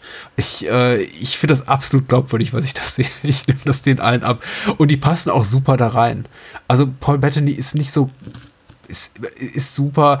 Billy Boy, die ganzen Nebendarsteller gäbe sich ja noch viel mehr zu ne-, nennen, aber auch Russell Crowe damals schon. Also äh, Russell Crowe ist eben, auch wenn man ihn nicht mag, immer wirklich gut darin, glaubwürdig in, in Roll, andere Rollen zu schlüpfen. Sei es der irgendwie kampfbereit und durchtrainierte Gladiator oder sei es irgendwie der der, der, der, der, der Tabaklobbyist, irgendwie in die Insider mit, mit leichtem Schmerbauch. Es, oder, als Skinhead in Romper Stomper, ich finde es eben auch wirklich, er war so das, das Chamäleon, was Christian Bale später in seiner Karriere wurde, so ein, zwei Jahre vor Christian Bale. Mhm. Und ich, das, das, das zeigt ihn hier wirklich so auf der Höhe seiner Kunst. Also ich bin jetzt kein Riesenfan von ihm, aber es ist, wie du sagst, ohne Zweifel eine seiner allerbesten Rollen und Du, ich mag, mag fast alles an dem Film. Die ganze Dynamik, dieses Freundschaftliche zwischen Maturin und, und Aubrey ähm, gefällt mir gut, dass sie miteinander musizieren, dass auch die Musik, die sie spielen, auf, auf Cello und Violine so von, diegetischer Filmmusik, also etwas, was sie tatsächlich, was klingt, als hätten sie es am Set aufgenommen, dazu nicht diegetischer, also klassischer, zu einem klassischen Filmscore wird und das ist auch toll. Also einfach auch wie, wie, wie Weir sich hier nochmal äh, inszenatorisch ausprobiert und äh, versucht, das, das Beste da rauszuholen. Und eben, dass eben auch alles nicht getrickst ist, dass die wirklich da auf der, auf dem Meer waren. Ähm, das kann ich denen gar nicht genug hoch anrechnen. Die haben da echte alte Kriegsschiffe restauriert und sind damit rausgeschippert. Das, und das merkt man. Das fühlt sich toll an. Auf jeden Fall, auf jeden Fall. Aber ich habe nochmal nach, also sie haben auch wirklich, äh, sie haben Typhoon wirklich so äh, abgedreht. Mhm. Äh, aber Peter Weir hat trotzdem auch immer noch wirklich mehr als genug im Studio gedreht. Und ich mhm. finde einfach so die Mischung aus allem, ganz ehrlich, mir fällt es nicht auf. Ja, ich, natürlich unter Deck. Warum sollte man es auch nicht im Studio drehen? Es gibt ja keinen konkreten Anlass oder Mehrwert das auf dem oh. Schiff zu drehen. Aber einfach so, die Mischung aus allem hier ist einfach, funktioniert so, so gut. Und es ja, mhm. ist einfach schade, dass hier, da es einfach bei diesem Film geblieben ist. Und, und ich, klar, ich, ey, ich kann es verstehen so, das ist nichts, wo du irgendwie, also was heißt bisher? bisher, es mhm. kam ja so vor kurzem äh, die Meldung, dass ja. äh, ein, ein Sequel äh, in ja. the Works ist. Ich las auch dergleichen. Weißt du, wen ich mir als Regisseur dafür wünschen würde? Mhm. Und ich, also so jemand, der wirklich so diese Mentalität, glaube ich, auch so in seinen bisherigen Filmen so an den Tag gelegt hat, wo ich denke, hey, der könnte echt gut passen. Warte, warte, warte. Oh, sorry. Paul W.S. Anderson. Richtig, richtig. Yes. Weil der wird dann auch ein paar mehr Sequels machen, da kannst du dich darauf verlassen. Mit Mila Jovovich als Jack Aubrey. Genau, irgendwann kommt dann die Kommen die dann als Zombies? Wir Nein. Ähm, Meine Frau ist ein Chamäleon. ihr werdet es glauben, wenn ihr es seht. Aber bitte, ähm, Entschuldigung. Äh, äh, ja, äh, James Gray würde ich mir oh, wünschen. Ja. Ich glaube, der wäre yes. sehr, sehr äh, passend für diesen Job. Oh, Weil yes. Ja, ja, ja, ja. Unbedingt. Hm? Aber ich, ich kann mir sowas auch nicht, also keine Ahnung, da kann. Ich weiß nicht, wie kommerziell du sowas überhaupt dann äh, raushauen kannst. So, von daher hoffe ich einfach auf irgendwie, also der Drehbuchautor, der sagte mir halt auch nichts, ich muss auch noch gucken, wer das war, aber ähm, ja, das keine Ahnung, so ist, ist halt, glaube ich, schon so ein Ding gewesen, das ist so, so ein bisschen so halb Lighting in a Bottle, weil es, glaube ich, mhm. auch so kein Film, der, ja, wo du sagst, das ist, wenn du das Drehbuch, glaube ich, zu, zu Mars Commander liest, würde ich, glaube ich, auch nicht denken, oh ja, das gibt einen geilen Film. So. Und das, mhm. das ist, glaube ich, immer so manchmal dann auch die Kunst dann eben, ja, okay, klar, wenn du hier hast einen spannenden Thriller oder äh, sonst irgendwas, dann hast du wirklich so ein wirklich schön eng gestricktes, aufeinander folgendes flüssiges Drehbuch so. Mhm. Ich, also ich glaube, es ist schwerer dann einfach so ein Film dann, wo du sagst, hey, okay, kommt hier einfach so ein bisschen auch auf Charaktere drauf an und Stimmung und wie halt einfach die Sachen aussehen, so äh, da dann einfach zu sagen, ja, okay, gibt, gibt einen guten Film. Mhm. Äh, so wie den hier. Interessant ist ja, dass wirklich Master Commander zumindest in, in meinen Augen, so wie ich es beobachtet habe, mag auch komplett falsch sein, keinen wirklichen popkulturellen Nachhall hatte. Ich hatte ja tatsächlich gehofft, dass jetzt trotz des finanziellen, also es war jetzt kein komplettes Desaster, der Film hat schon Geld gemacht, aber er hätte eben wirklich wahrscheinlich 300 Millionen Dollar einspielen müssen, um profitabel zu sein. Das ja, war auch ein ja, sehr teurer. Film. Und man sieht im Film eben auch an, dass er sehr, sehr teuer war. Es ist jetzt kein Film, bei dem man sich im Nachgang fragt, okay, Adventures of Pluto Nash, warum hat er 100 Millionen Dollar gekostet? Also, dem Film sieht man an, warum er 100 Millionen Dollar gekostet hat. Ähm, mich überrascht tatsächlich, dass er kein, kein zweites Leben groß hatte auf Video, DVD, Blu-ray, wie auch immer. Also er wird schon wahrgenommen, er wird schon geguckt. Viele Menschen, mit denen ich auch spreche, die kennen ihn. Aber ich höre selten Menschen in schwärmerischen Tönen über diesen Film sprechen. Vielleicht liegt das auch daran, dass so Paul Bettanys äh, Karriere ein bisschen verblüht ist und er jetzt hauptsächlich nur für Marvel-Filme bekannt ist, dass Russell mm. Crowes Karriere so ein bisschen verblüht ist, dass Peter Weir auch hauptsächlich durch Abwesenheit glänzt in den letzten 20 Jahren. Ich bin mir nicht so sicher, vielleicht oh, also vielleicht auch, weil, weil keines der beteiligten Studios wie, wie Fox oder Miramax irgendwie langen Atem dabei hatten, den Film großartig zu bewerben. Also ich, äh, ich mag ihn sehr und ich würde mir ewig langes Leben, auch im, äh, im allgemeinen Zeitgeist für den Film wünschen, wie es der im gleichen Jahr erschienene Fluch der Karibik hat, mit seinen 18 Fortsetzungen und hm. weiß ich, ich, na gut, ich möchte keine, ich brauche jetzt keine, keine, keine Funko Pops zu äh, Master and Commander, das nicht, wollte ich jetzt sagen. Also ich brauche kein Sprich für dich selbst. ja, ähm, genau. Äh, schade einfach. Vielleicht sollten wir noch, irgendwie noch ein, zwei Worte über den Film verlieren und jetzt nicht so, so, so viel Meter. Ja, äh, Patrick, du hast mich ein bisschen neugierig gemacht, denn ähm, ich meine, wir reden ja jetzt zum ersten Mal drüber. Du hast eben gesagt, du hast ein, zwei Kritikpunkte an dem Film. Und ich, hm. äh, bei, bei dem Film fällt es mir zum Beispiel schwer, wirklich Kritikpunkte zu sehen. Da bin ich vielleicht auch ein bisschen blind. Mhm. Aber ich kann verstehen, wie der Film vielleicht so für einen nicht so komplett aufgeht. So. Also zum Beispiel, ich glaube, ich hatte es schon mal erwähnt, aber ich liebe zum Beispiel auch Assassination of Jesse James. Mhm. Ähm, und ich gehe da komplett in dem Film auf. So. Und ich kann aber nachvollziehen, wie jemand sagt, okay, halt irgendwann fand ich es halt etwas langatmig in diesem Film. Und dass das Gefühl eben bei diesem Film hier auch mal aufkommen kann. Aber das ist es ja wahrscheinlich nicht. Nein, um Gottes Willen, der Film ist überhaupt nicht langatmig in keiner. Also das ist auch ein Film tatsächlich, da, bei dem, den, den kann ich in einem Rutsch durchgucken und ich gucke nicht einmal auf die Uhr dabei. Ja. Also der, die, die, die zwei Stunden 15 Minuten oder was Pi mal Daumen sind wirklich gut gefüllt. Nee, nee, auf keinen, auf keinen Fall mein Kritikpunkt. Ähm, die Kritik, die ich habe, ist sehr, sehr soft, ganz ehrlich. Hier und da sind eben mal so Figuren rücken in den Vordergrund, die ich nicht so wahnsinnig interessant finde. Die ganze Geschichte um Hollem, der gut dargestellt wird und das ist auch alles sehr, sehr packend inszeniert, so gut wie es eben geht, unterstreicht für mich einfach diese Episode sehr stark die, dieses diese leicht zerfaserte Erzählung des Films. Es ist immer ein sehr episodenhaft erzählter Film und auf seine Figur wird vorher im Film kaum Bezug genommen und nach seinem äh, Freitod, nach seinem Suizid eben wiederum auch kein, erfolgt keine große Bezugnahme, da erfolgt dann sofort die Episode, wo eben mit Turin angeschossen wird und es dann auf die Galapagos-Inseln geht. Also die, da fehlt mir so einfach so ein bisschen die Konsequenz und das fühlt, mhm. mich, fühlt sich für mich so ein bisschen an wie Filmmaterial, was man im Grunde auch aus dem Film hätte rausschneiden können. Ich meine, es kommt auch in den Büchern vor, da ist Hollem noch eine sehr viel komplexere und auch widerwärtigere Figur, da hat man überhaupt kein Mitleid mit ihm. Ähm, insofern wahrscheinlich gut angesichts der Werktreue der sich eben auch Peter Weir verpflichtet fühlt, dass, dass er drin ist.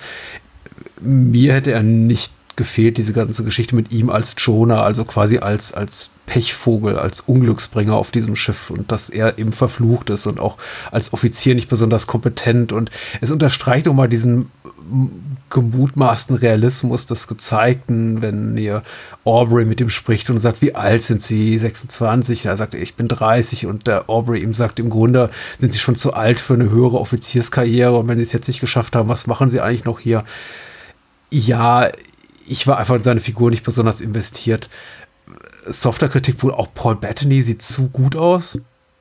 dafür, dass die wirklich auf dem, auf dem Schiff da sitzen, um äh, Woche um Woche, Monat um Monat, Jahr um Jahr und irgendwie nur Scheiße fressen und äh, sollte irgendwie ein, ein Mann äh, etwas äh, seines Standes ein bisschen ungesünder aussehen. Das tun auch fast alle, bloß eben Paul Bettany erfüllt, glaube ich, alle Konventionen so eines, äh, eines gut aussehenden Hollywood-Schauspielers.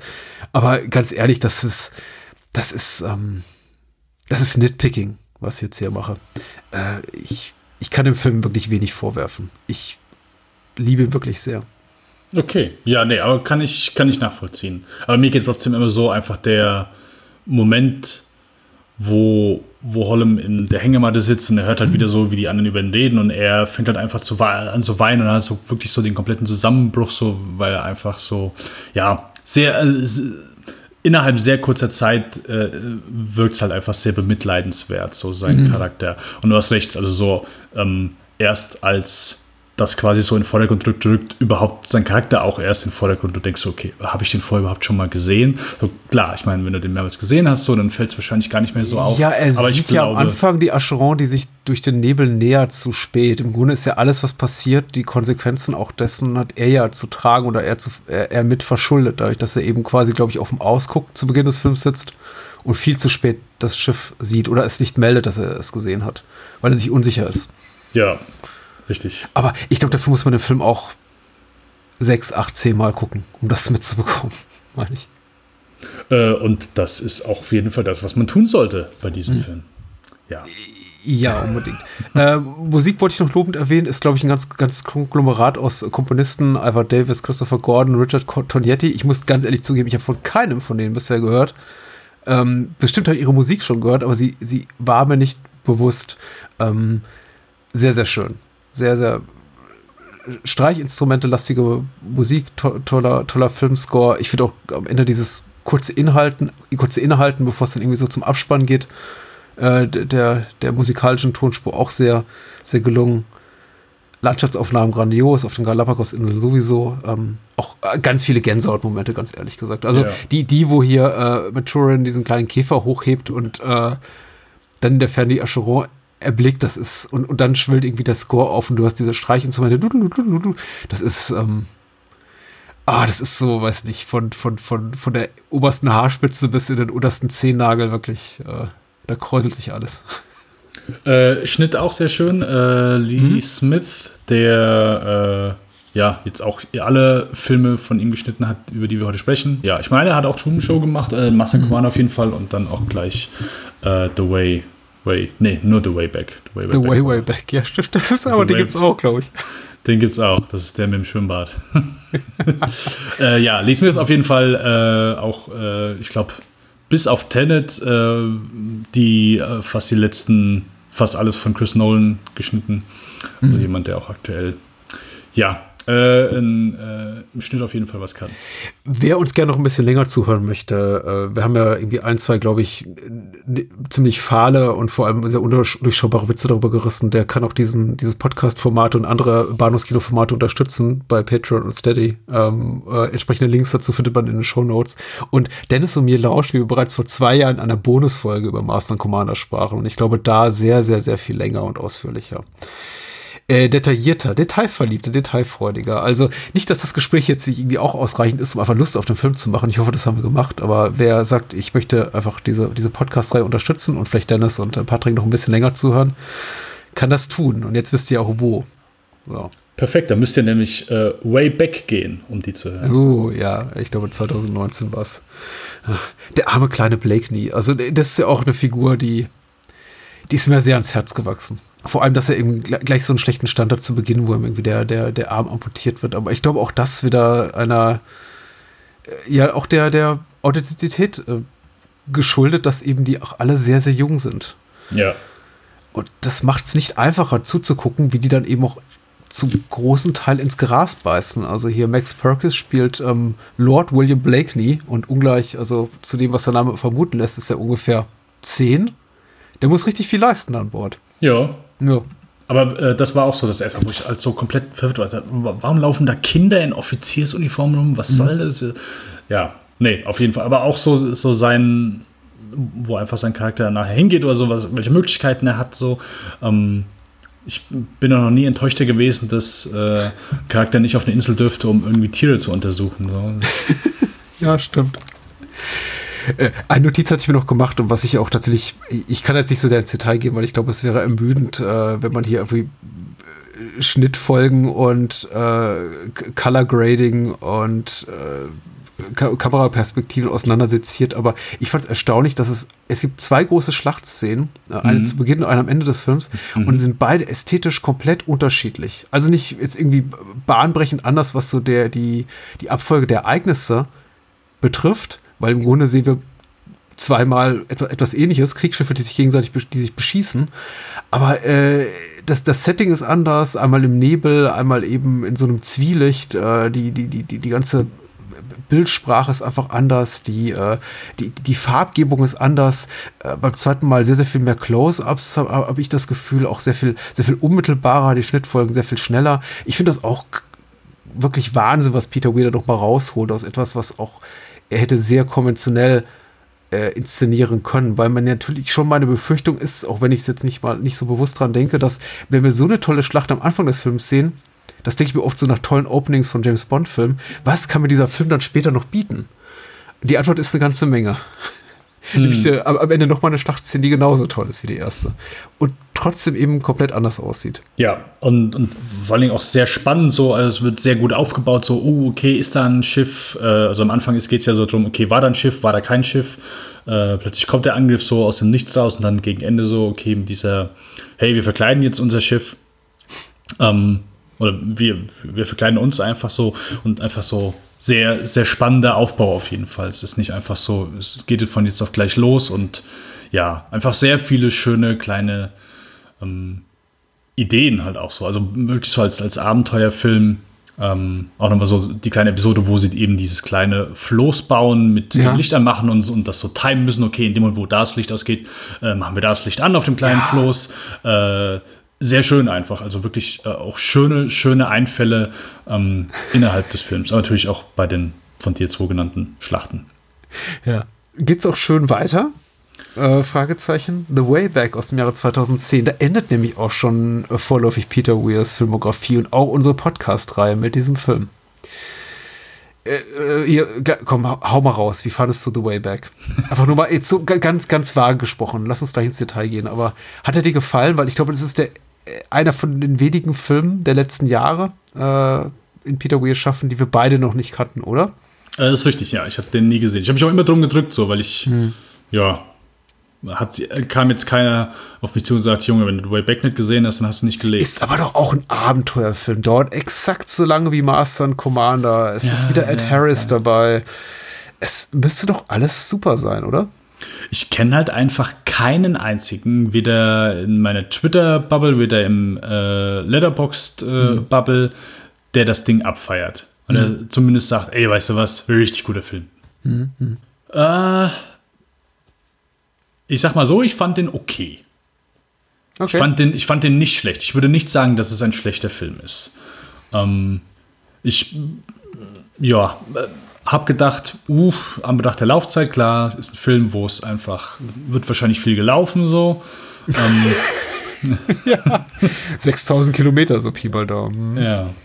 Ähm, nee, also äh, ich dachte mir schon, ja, ist wahrscheinlich so, klar, im, im Stil von Master and Commander eben dann nur so übers Land, so charakterbasiert, mhm. äh, vielleicht ein ein, zwei aufregende Stellen und so weiter, aber wo dann vielleicht so die Lösung oder die, die, die Formel, die bei Master Commander so komplett funktioniert hat, hier nicht komplett aufgegangen ist. Wobei er okay. wahrscheinlich auch hier äh, ein niedriges Budget gehabt hatte als bei äh, Master oh. Commander.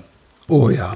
Oh ja. Das sieht man dem Film auch an, aber das braucht der Film eben auch nicht. Will heißen, das Budget braucht er nicht. Also keiner erwartet hier Spektakel in der Größenordnung eines äh, großen Hollywood-Films mit einem Budget in dreistelliger Millionenhöhe. Ich glaube, auch hier äh, war, waren keine großen Studios an der Finanzierung beteiligt, sondern auch ein, einfach ein Verband aus verschiedenen Produktionsstudios. Äh, Peter Weir hat sich das Geld hier und da zusammengeklaubt, um The Way geglaubt, nicht geklaut, wollte ich sagen, um The Way Back zu inszenieren.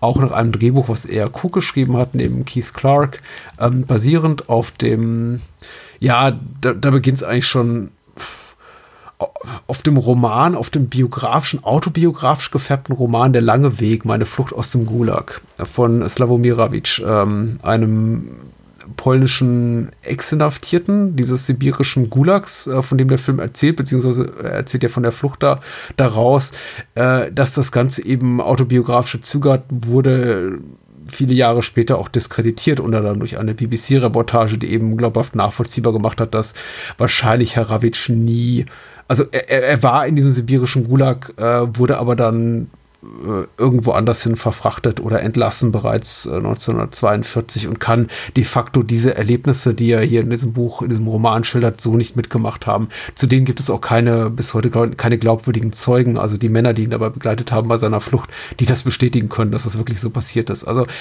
Peter Weir hat äh, sich da, dazu äh, widersprüchlich geäußert in Interviews, hat hier und da gesagt, ja, das sei irgendwie die, die Authentizität der Geschichte, die gereizt und da wiederum in anderen Interviews sagt er, ja, das ist natürlich alles vollkommen fiktiv, was wir hier erzählen. Also er hat nicht diesen Realismusanspruch, warum sollte er auch, braucht doch kein Mensch äh, an diesen Stoff. Das ist aber auch nicht das Verderben des äh, hier gezeigten, ähm, soll ihm nicht zum Verderben gereichen. Also schadet ja auch nicht, ehrlich gesagt. Hauptsache wir mit gut unterhalten von dieser Geschichte eben einer äh, Flucht äh, mehrerer Männer aus dem sibirischen Gulag. Da sind Russen dabei, Polen dabei, da sind Amerikaner dabei und äh, die flüchten eben auf dem langen Weg von Sibirien äh, um den Baikalsee herum nach äh, Lhasa, also tibetisches Hochland, ähm, bis sie dann am Ende, ja, entkommen können. Also basierend based on true events, angeblich. Oder vielleicht auch nicht, wer weiß. Eine lange, lange Flucht über, ich glaube, rund 6000 Kilometer. Ja das ist eine Menge Wegstrecke für gut zwei Stunden. Also für all die Menschen, die jetzt sagen, hm, ja, ist ja nicht gerade kurz der Film. Für meinen Geschmack immer noch gefühlt ein bisschen zu kurz, um jetzt mal auch mal kurz meinen, meinen Eindruck vorweg zu spoilern, weil ich habe das Gefühl, dass was diese, ich glaube am Anfang sitzen noch sieben oder acht Männer und am Ende dieser Wegstrecke noch vier oder fünf und zwischenzeitlich äh, werden sie auch von einer jungen Polin begleitet. Für diese, für die Länge dieser Wegstrecke ist der Film immer noch zu kurz, weil das fühlt sich alles nicht so wahnsinnig lang an. Also wenn sie da irgendwie äh, mutmaßlich Wochen oder Monate lang durch die Wüste Gobi laufen, verwendet der Film ungefähr zehn Minuten darauf.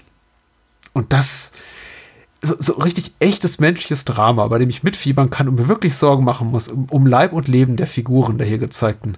Das hat mir gefehlt in dem Film. Mhm. Ich würde, äh, äh, ich gehe mit. Äh, ich hätte, glaube ich, nichts dagegen, wenn er länger ist. Aber ich glaube, so, wo ich sagen würde, das Schwierige bei dem Film ist, und nicht das Schwierige, aber zumindest, es ist halt schwer, glaube ich, einfach so, so eine Wanderung so rüberzubringen, ey, das ist hier wirklich, das geht hier an die Grenzen. So. Also, wenn du das hörst, einfach, was, was diese Männer zurückgelegt haben äh, und durch welche wodurch die übergangen sind. Ich glaube, wenn du das einfach erzählst, mhm. ist das beeindruckender, als wenn du das in diesem Film siehst. Mhm. Weil gerade so am Anfang denkst du halt, okay, gut, ja, hier ist jetzt mal Schneesturm, aber so irgendwann ist es dann so, ja gut, die, die wandern halt jetzt hier, die, die laufen halt so ein bisschen. Mhm. Und es fühlt sich nie so extrem äh, gefährlich an, wie es vielleicht von Beginn an ähm, ja, vermittelt wird. So klar, es ist dann hier und da mal anstrengend und so. Und ich mhm. glaube, äh, wirklich so die Erschöpfung sehe ich erst, wenn sie äh, angekommen sind, wo es äh, heiß ist. Mhm. Ähm, mhm. ja, und es ist halt, glaube ich, einfach schwer, so eben diese, ja, die wandern halt einfach nur von A nach B und das war's halt auch. Äh, also wirklich halt super dumm, simpel gesprochen. Ja, das, mir ist schon bewusst, dass das hier einfach eine sauharte Wanderung ist. Also ein mhm. sauharter Marsch, einfach ein Gewaltmarsch ums Überleben. Äh, über so viele tausend Kilometer. Ähm, ich, ich fange schon an zu schwitzen, wenn ich, keine Ahnung, zwei Kilometer mal hier um Block laufen muss. Mhm. Ähm, von daher, ja, das ist mit Sicherheit einfach sehr, sehr, sehr, sehr, eine sehr beeindruckende Leistung. Aber ich ja. habe selten wirklich gedacht, uh, und ich habe diese Leistung halt selten gefühlt. Klar, die sind dann halt immer so erschöpft und so, aber ja, ich wüsste halt auch nicht, wie ich, ich sag mal, ähm, cineastisch packend hätte. Ich, ich wüsste das schon. Okay. Ja, ich, ich, ich okay. naja, gut, ich, ich will jetzt Peter Weir weder in seiner Funktion als Regisseur noch als Drehbuchautor. Ihr hört hier als erstes. Patrick Lohmeier ist begabter als Peter Weir. Nein, das nicht. Aber guck mal, was wir in Master Commander haben. Das, ja. das, das Schlimme ist ja tatsächlich, wir haben mit Master Commander einen Film sieben Jahre vorher, der vor einem ähnlichen Problem steht oder vor einer ähnlichen Herausforderung, nämlich wie packe ich einen vergleichsweise komplexen Roman mit sehr, sehr vielen handelnden Figuren und sehr, sehr vielen Nebenhandlungssträngen in zwei Stunden, haben wir da wunderbar gelöst. Wo nur in den allerseltensten Fällen, Hollem habe ich ja zum Beispiel kritisiert als Figur und ich habe auch so eine mhm. kleine Episode leicht kritisiert, ich finde es aber nicht wirklich störend. Da, das ist Peter Weir sehr gut gelungen, das einzufangen, ähm, die, die Dramatik des Gezeigten, indem er sich eben sehr fokussiert auf zwei zentrale Figuren, das sind eben auch so die beiden Hauptprotagonisten der Reihe. Und alle anderen ähm, geschehen quasi nur so an der Peripherie. Peripherie. Wir wissen zwar ihre Namen, wir kennen ihre Gesichter, ihre Namen, möchte, ich möchte übertreiben, kennen wir teilweise noch nicht mal, spielen auch keine Rolle. Wir wissen einfach, die sind da.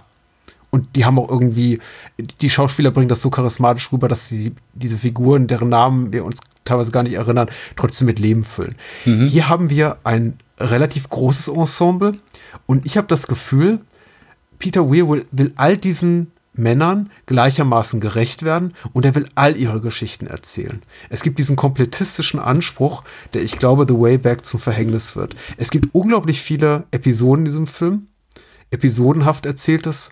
Hier mal eine Gefahr, dort mal eine Gefahr, da Paranoia, hier eine äh, harte Wegstrecke, da beinahe Verdursten, da beinahe äh, Kannibalismus, da Konflikt innerhalb der Gruppe. Aber es ist viel zu viel, zu viel, zu viel und es wird alles viel zu gefällig aufgelöst für, für meinen Geschmack. Ich hätte es für besser gehalten, sich auf drei, vier Kernszenen oder Kernereignisse innerhalb dieser Geschichte zu konzentrieren, Etappen vielleicht und die etwas detaillierter zu erzählen. So habe ich das Gefühl, wirklich, ich habe komplett, ich bin komplett die Strecke mitgegangen. äh, von, von dem sibirischen Strafgefangenenlager mhm. bis äh, rüber über den Himalaya. Aber ich habe an keinem wirklich emotional jemals richtig Anteil genommen, noch jemals die echte Gefahr gespürt. Die Figuren erzählen immer wieder, dass eine Riesengefahr da war. So von wegen, oh, der hätte dich umbringen können oder was hätte ich dich umgebracht und was wäre geschehen, wenn wir uns gegenseitig hätten, hätten verspeisen müssen und wen hätten wir als erstes irgendwie drangegeben und irgendwie auf, uh, irgendwie auf, auf, auf, auf den Spieß gesteckt und irgendwie über dem Grill geröstet oder so. Also diese ganzen Geschichten, vor allem dieses Kannibalismus-Thema, das wird immer wieder aufgegriffen, aber ich sehe die Figuren zu, in keiner Szene des Films jemals in Gefahr, dass sie wirklich zu Kannibalen werden. Das erzählt mir der Film mal so auf einer Drehbuchebene. Insofern sehr, ja, sehr expositorisch, aber eben auch sehr didaktisch. Und das mag ich eben nicht. So von wegen, oh, das hätte jetzt aber in die Hose gehen können. Aber ist es ja zum Glück nicht. Und das hat mich on the way back konsequent gestört. Konsequent sage ich deswegen, weil es der Film immer und immer und immer wieder macht, weil ich immer wieder denke, bitte, show, don't tell zeigt mir, wie dieser Typ, wie irgendwie, lasst mich am, am Lagerfeuer jemanden sehen, der sein Wässer metzt und sich irgendwie dem anderen nähert, um ihm die Pulsadern aufzuschneiden oder sonst was, den Hals, um sich an dessen Blut und Fleisch zu laben. Irgendwas Hochdramatisches. Lasst mich bitte nicht, nachdem sie äh, irgendwie lebendig durch die Wüste gekommen sind, jemanden sagen, weißt du was? Letzte Nacht hätte ich dich fast gegessen. Das so.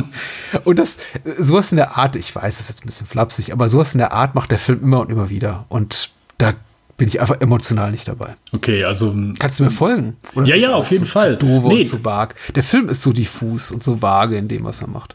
Ja, ist halt einfach sehr harmlos. Ja, wie du schon sagst, das mit dem Kannibalen, das ist mir auch Ham aufgefallen. Weil, auch Dennis, weil, äh, deswegen mache ich das mit dir. Weißt du, ich labe und labe und du sagst, der Film ist harmlos. Und weißt du, das, das fasst in einem Wort zusammen alles, was ich jetzt gerade gesagt habe. Genau.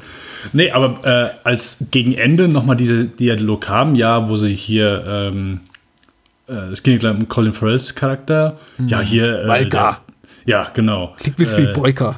Der, der wollte dich essen, so. Ich dachte, äh, ich hatte das schon komplett vergessen. War, war das jemand, hä? war das wirklich, war das eine Gefahr? Habe ich was verpasst so? Mhm. Ähm, weil, ja, wie du schon sagst, so, er, er sagt es halt nur einmal.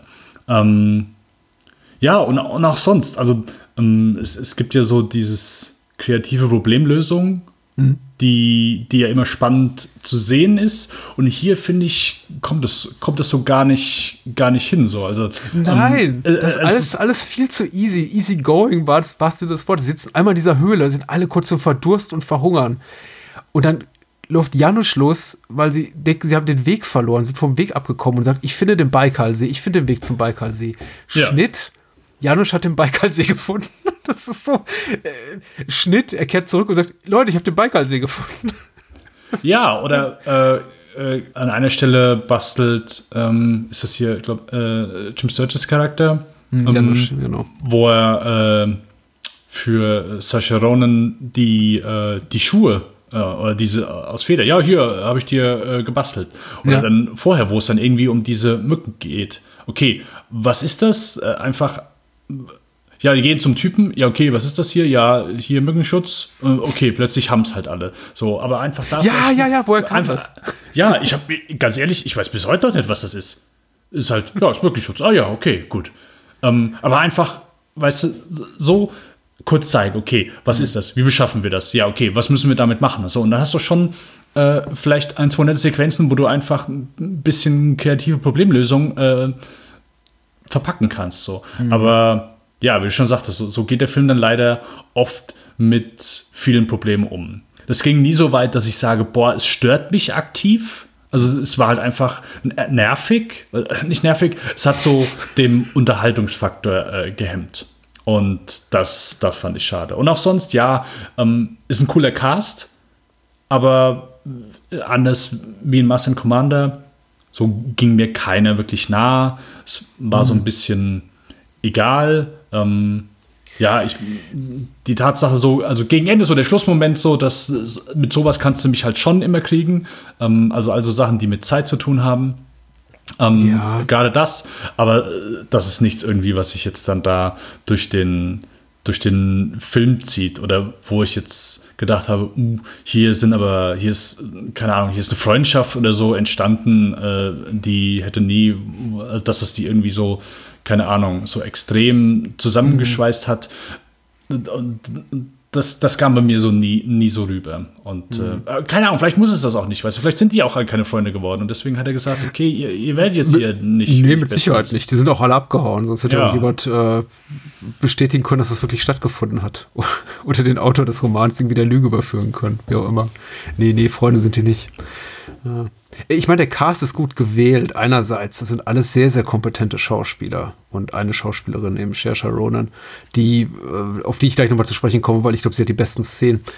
Aber ähm, die sind doch alle auf eine andere Art und Weise fundamental falsch besetzt, weil sie alle nicht Menschen ihrer Nationalität spielen. Und das hat mich ehrlich gesagt schon gestört. Also ich fand sehr ko konsequent nervig, dass sie eben alle mit polnischen oder russischen äh, Akzenten sprachen und ich eben weiß, nee, Sebastian Osendowski, der ist Deutscher und Gustav Skarsgård ist Schwede und Saoirse Ronan ist, ich glaube, die kommt aus Irland. Also ich glaube, Ed Harris ist der einzige, der, der, der hier Mr. Mr. oder Mr. Smith spielt, ähm, der einen Amerikaner spielen darf. Und alle anderen, also ich weiß nicht, wenn ich habe Colin Farrell als ähm, russischen Serienmörder sehe, äh, mit, mit ganz fiesem dialektischem Einschlag, äh, der aber auch wirklich klingt, als wäre gerade vom Daredevil-Set da äh, Bullseye äh, gefallen. Yeah es ist einfach so alles ein bisschen cartoonesk überzogen. Das passt für mich nicht in dieses, in dieses, in dieses harsche Setting rein. Ähm, ich habe mich irgendwann dann gewöhnt, muss man sagen. Also ich möchte es auch nicht, das, das mag auch Leute, die den Film jetzt in der Synchronfassung gucken, alles gar nicht stören. Aber ich habe mich immer, wenn Mark Strong seinen Mund öffnete, er ist Brite, ich glaube Londoner, und, und dann äh, in, in Pseudo-Russisch dann sprach, da schon gedacht, wieso? Es gibt so viele talentierte russische Schauspieler. Ja, äh, vor allen Dingen einfach besetzt.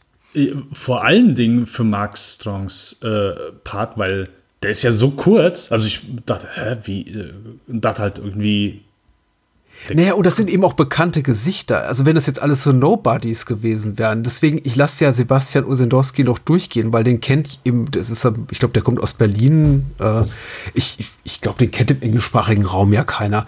Aber ich dachte, Mark Strong, Jim Sturgis, Colin Farrell, das sind alles prominente Schauspieler. Äh, wieso besetzt man die in diesen Rollen? Das ist so, naja. Wahrscheinlich wollte man dem Ego einfach schmeicheln, der Beteiligten. Ja. Ja. Ähm, aber gut, das ist jetzt, glaube ich, auch für viele schon wieder so auf dem, auf dem Niveau von, von Nitpicking. Was, was mich, was ich tatsächlich ein bisschen merkwürdig fand, äh, merkwürdig reizvoll oder ich, ich weiß nicht, ob ich es, ich weiß nicht, wie ich es fand, ehrlich gesagt, war, äh, der Film beginnt mit jeder Menge Texttafeln, sehr, sehr vielen Texttafeln, die uns sehr, sehr viel ja, erklären. Ja. Aber er hat auch so ein, so ein Title-Logo. Das soll, glaube ich, emulieren den Look einer eines irgendwie Durchfahrtverbotenschildes oder eines Schildes, was irgendwie eine Plakette ist, die an diesem sibirischen Gulag angebracht sein könnte. Das sind übrigens tolle Szenen im sibirischen Gulag, die haben mir alle gut gefallen. Wenn sie später ja, das, das, das Strafgefangenenlager verlassen, dann wird es irgendwie haarig. Aber ich fand das ganz merkwürdig, die, die, die Titelsequenz mit diesem The Way Back. Das sah für mich aus wie so ein Marvel-Logo. Ich kann mich ehrlich gesagt nicht dran erinnern. Das ist dieses Schild, auf dem computeranimiertes Schild, auf dem dann The Way Back steht, wo sich dann so eine Rostpatina drüber legt. Das sah mehr nach Hollywood aus, als es, glaube ich, gemeint war, intendiert war.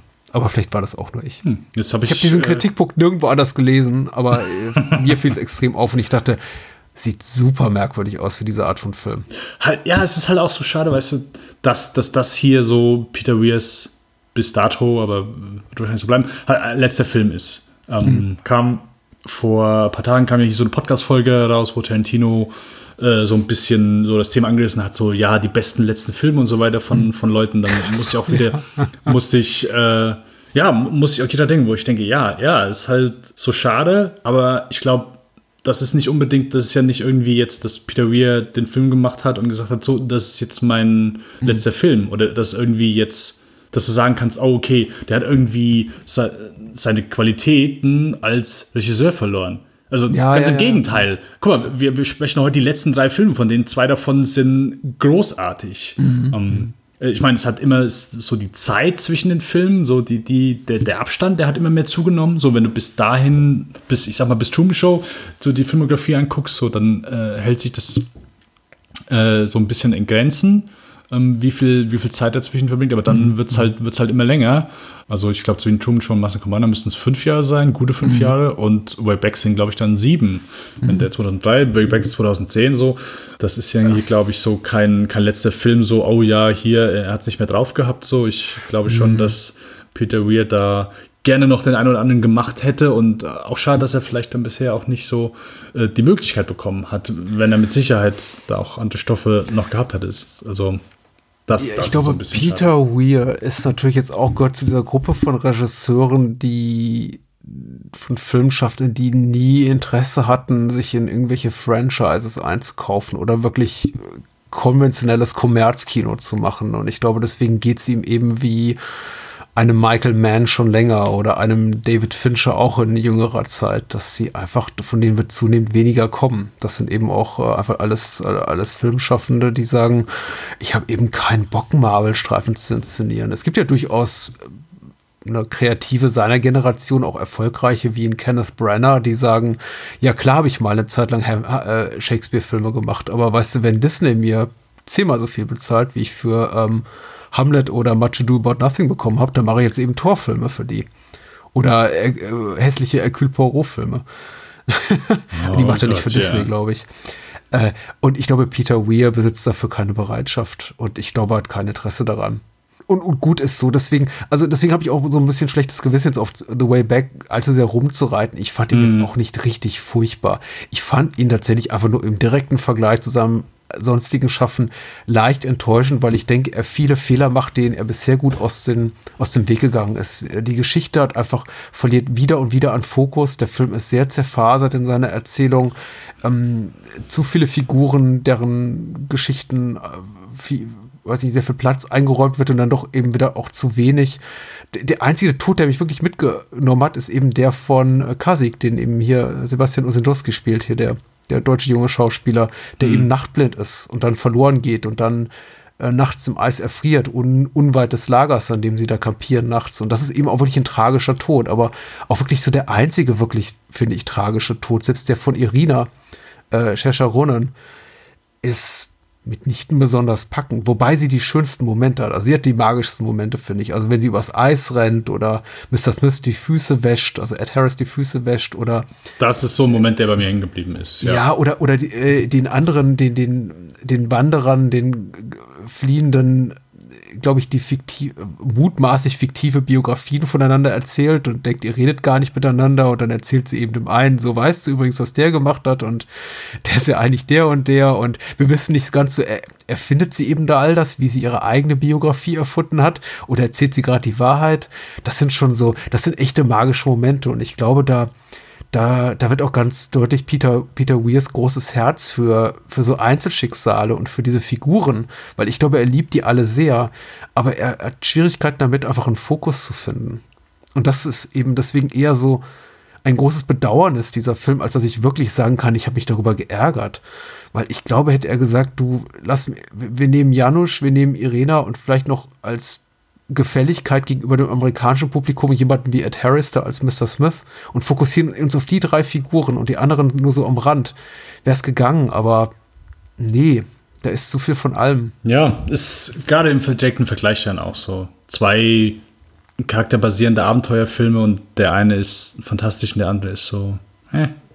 Ja, und auch zu viele Texthaft. Wobei das hat Master Commander auch, da hat es mich nicht gestört. Aber hier, diese, diese Newsclip-Montage über die Geschichte Polens bis zum Fall des Eisernen Vorhangs 1989, dann am Ende des Films, wo ich dachte, ist denn nicht viel wichtiger und interessanter das Schicksal der Figuren, als dass wir jetzt nochmal erklärt bekommen, was in den 50 Jahren nach den Ereignissen, die der Film porträtiert, passiert ist? Ja, ich gebe dir recht, aber ich, also ich habe es eher so aufgefasst, dass der Film einfach sagt, guck mal, also jetzt wirklich Spoiler für auch die letzten Momente von äh, The Way Back, mhm. dass es einfach zeigen soll, hey, guck mal, wie lange es gedauert hat, was alles passieren musste, bevor äh, Jim Sturges Charakter äh, Janusz, bevor er seine Frau überhaupt erst wiedersehen konnte. So. Mhm. Also nicht irgendwie, guck mal, das hier ist passiert, sondern guck mal, was überhaupt erst, was alles passiert ist, oder einfach so, hey, dann ist das, dann ist das, dann ist das passiert. Und dann erst konnte er,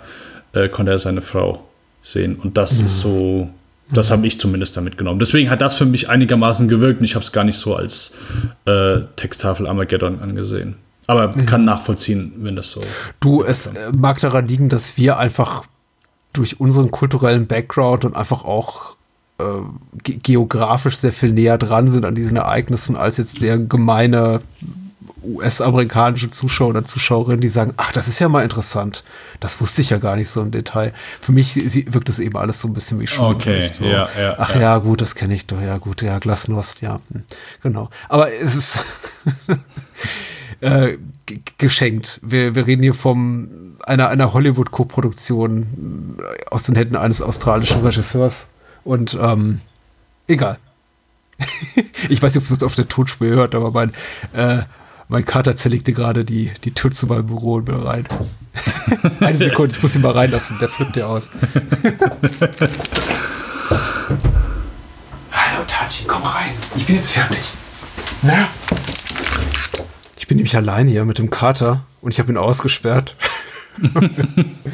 Und jetzt hat er gesagt, jetzt langsam ist gut, Patrick. Ja, ja ich, der, der springt immer gegen die Türklinke und es kommt so klonk, klonk, klonk, klonk. Und das ist irgendwie, also ich mache das hier, ich kriege so Schweißausbrüche.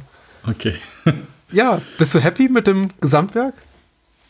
Von ah. Peter Weir? Was für eine blöde Frage. Ich meine, er hat sich jetzt über, über der, der gute Mann über 40 Jahre bewiesen. Welch, welches Recht haben wir zu sagen, ach nö. äh, ich, sag mal so, ähm, es, waren zumindest jetzt ein paar Filme dabei, die ich gerne schon immer mal so auf der Liste hatte, wo ich sagte, hey, will ich gucken. Aber es war jetzt zumindest für mich so die Highlights, die waren auch Highlights für mich, sind Highlights geblieben und werden es auch äh, sehr wahrscheinlich immer sein. Ich habe jetzt kein, ich sag mal, geheimes Juwel entdeckt. Und wenn, dann würde ich sagen, ja, ich hätte zwar fast Gallipoli gesagt, weil den fand ich schon, äh, fand ich schon gut, aber ich glaube, wenn ich mich, wenn du wirklich, wenn du mir Pistole am hältst, sagst, was ist jetzt so deine persönliche Neuentdeckung, ganz ehrlich, muss ich unerwarteterweise sagen, auch basierend auf den Kommentaren, die du vorher abgegeben hast, Patrick, ist es Screen Card. Ich war so positiv überrascht davon. Ich war wirklich positiv überrascht von diesem Film. Weil das auch, also romantische Komödien sind so gar nicht mein Genre. Ich bin kein Gerard Depardieu-Fan. Äh, Andy mhm. McDowell ist. Pff, nee, war auch jetzt nie was, aber das Ding war einfach, war einfach gut. Wirklich. Tachin, was sagst du? Er schnurrt nur. Oh, ah, ich glaube auch. Also Green Card war für mich auch, glaube ich, auch die, die, die, die wichtigste Wiederentdeckung, tatsächlich. ähm, äh, äh, aber, aber du hast recht und es, ist, es soll jetzt mitnichten so klingen, als sei irgendwie das alles jetzt eine große Enttäuschung gewesen. Das war es jetzt überhaupt nicht. Aber da waren tatsächlich jetzt drei, vier Filme dabei, die ich nicht zuvor gesehen hatte. Und so sehr ich die mochte, es war nichts dabei, von dem ich sagte, oh wow, also das ist irgendwie jetzt die nächste, nächste, ja, du, ja, ich weiß. Ich weiß ähm, das ist die nächste große Liebe, so auf, wie auf meiner Tastatur rumzulaufen. äh, Peter Weir trotzdem, trotzdem guter. Und die Sachen, die ich eh schon geliebt habe, die liebe ich jetzt mindestens noch genauso, wenn nicht sogar viel, noch viel mehr. Ja, so, so würde ich es auch auf jeden Fall. Und ich gönne ihm noch einen Film, ja. Äh, ja, ja. Er ist nicht mehr der Jüngste. Aber ich meine, Ridley Scott macht auch noch Filme und er ist, glaube ich, über 80. Also. Clint Eastwood, also wenn es danach geht, hat Peter Weir noch ein paar. Ja, ich dachte, vor Eastwood haben jetzt schon die, äh, vor ein, zwei Jahren dieses große Box, diese große Box rausgebracht, glaube ich, auch in dem Gedanken, na, da kommt jetzt nichts mehr und dann macht Eastwood einfach weiter Filme. Ja. Und die sind nicht mal schlecht, also. Ja, One ja? Clint, ja, das ist beeindruckend. Was machen wir denn nächstes Mal? Teaser das mal an. Ich freue mich da auch schon sehr drauf. Es wird super, super, super divers, was so Genres äh, betrifft und sehr modern. Äh, ja, also Patrick und ich, wir haben ja äh, so eine Liste gemacht, mit, wo wir gesagt haben, hey, da können wir mal drüber sprechen, da können wir mal drüber sprechen. Und dann hat Patrick einen Vorschlag gemacht, äh, die Person stand, glaube ich, nicht auf dieser Liste, ich, meine ich zumindest. Ich glaube auch ähm, nicht. Ja, und ich war äh, sehr angenehm überrascht, denn wir sprechen beim nächsten Mal über die Regisseurin von unter anderem Destroyer, ja. Jennifer Spuddy, ja. The Invasion, äh, Invitation, pardon. Invasion war der deutsche. Äh, Aeon Flux und Girlfight äh, mit dem Namen Karen Kusama. Ja, ich, ich finde das super. Ich weiß nicht, also ist, gut, das war jetzt mein Vorschlag, deswegen irgendwie blöd jetzt zu sagen, finde ich super.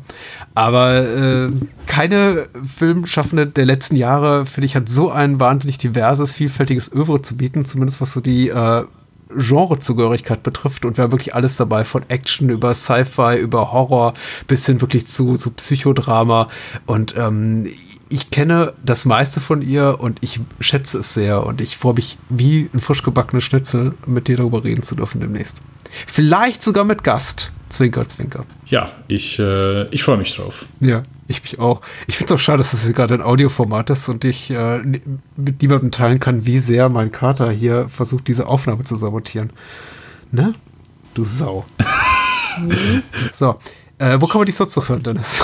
Äh, mich kann man natürlich überall hören, wo es Podcasts gibt. Das ist äh, Spotify, iTunes oder beim Podcatcher eurer Wahl. Äh, ich mache mit meinen zwei Freunden den Lichtspielcast, äh, wo wir über aktuelle Filme sprechen und äh, das wird jetzt hoffentlich auch demnächst dann wieder äh, mehr möglich sein, dass es dann Kinofilme sind. Äh, ansonsten Yay. haben wir in letzter Zeit über äh, ja unter anderem Greenland gesprochen, äh, so ein Katastrophenfilm, der überraschend überraschend äh, ganz ganz gut war. Oh. Aber ja, genau, wir wir gucken immer so ein bisschen, hey, was ist gerade so aktuell, wo haben wir Bock drauf und ja, wer da reinhören möchte, der darf das gerne tun der sollte das sogar tun. Oder die sollte das sogar tun. Denn alle sind willkommen, äh, auch reinzuhören ins Bahnhofskino. Da findet ihr mich und äh, das wisst ihr auch. Also, wenn ihr das hier hört, dann kennt ihr auch den Lichtspielcast und das Bahnhofskino und die Qualitäten unserer beiden Formate. So.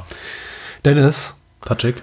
Äh, ich, bin, ich bin echt happy. Ich habe mich gefreut heute auf die Gespräche, weil ich denke, wir haben ja auch. Ähm, ich, ich, und ich wurde nicht enttäuscht. Ja, und trotz Verspätung. Ich, also ich gestehe, ich äh, habe, ich habe Patrick geschrieben, Patrick, es wird eventuell, wir schaffen es zur pünktlichen Uhrzeit. Mm, ja. Nee, musste verschieben. Mm, okay. Mm, Patrick, nochmal verschieben. So was. Allein deswegen äh, war ich froh, dass wir es doch heute gemacht haben, nicht verschoben haben und eine coole Sendung gemacht haben. Finde ich auch. Selber auf die Schulter geklopft und äh, alles Gute dir und allen Menschen, die uns zuhören. Macht's gut. Adios.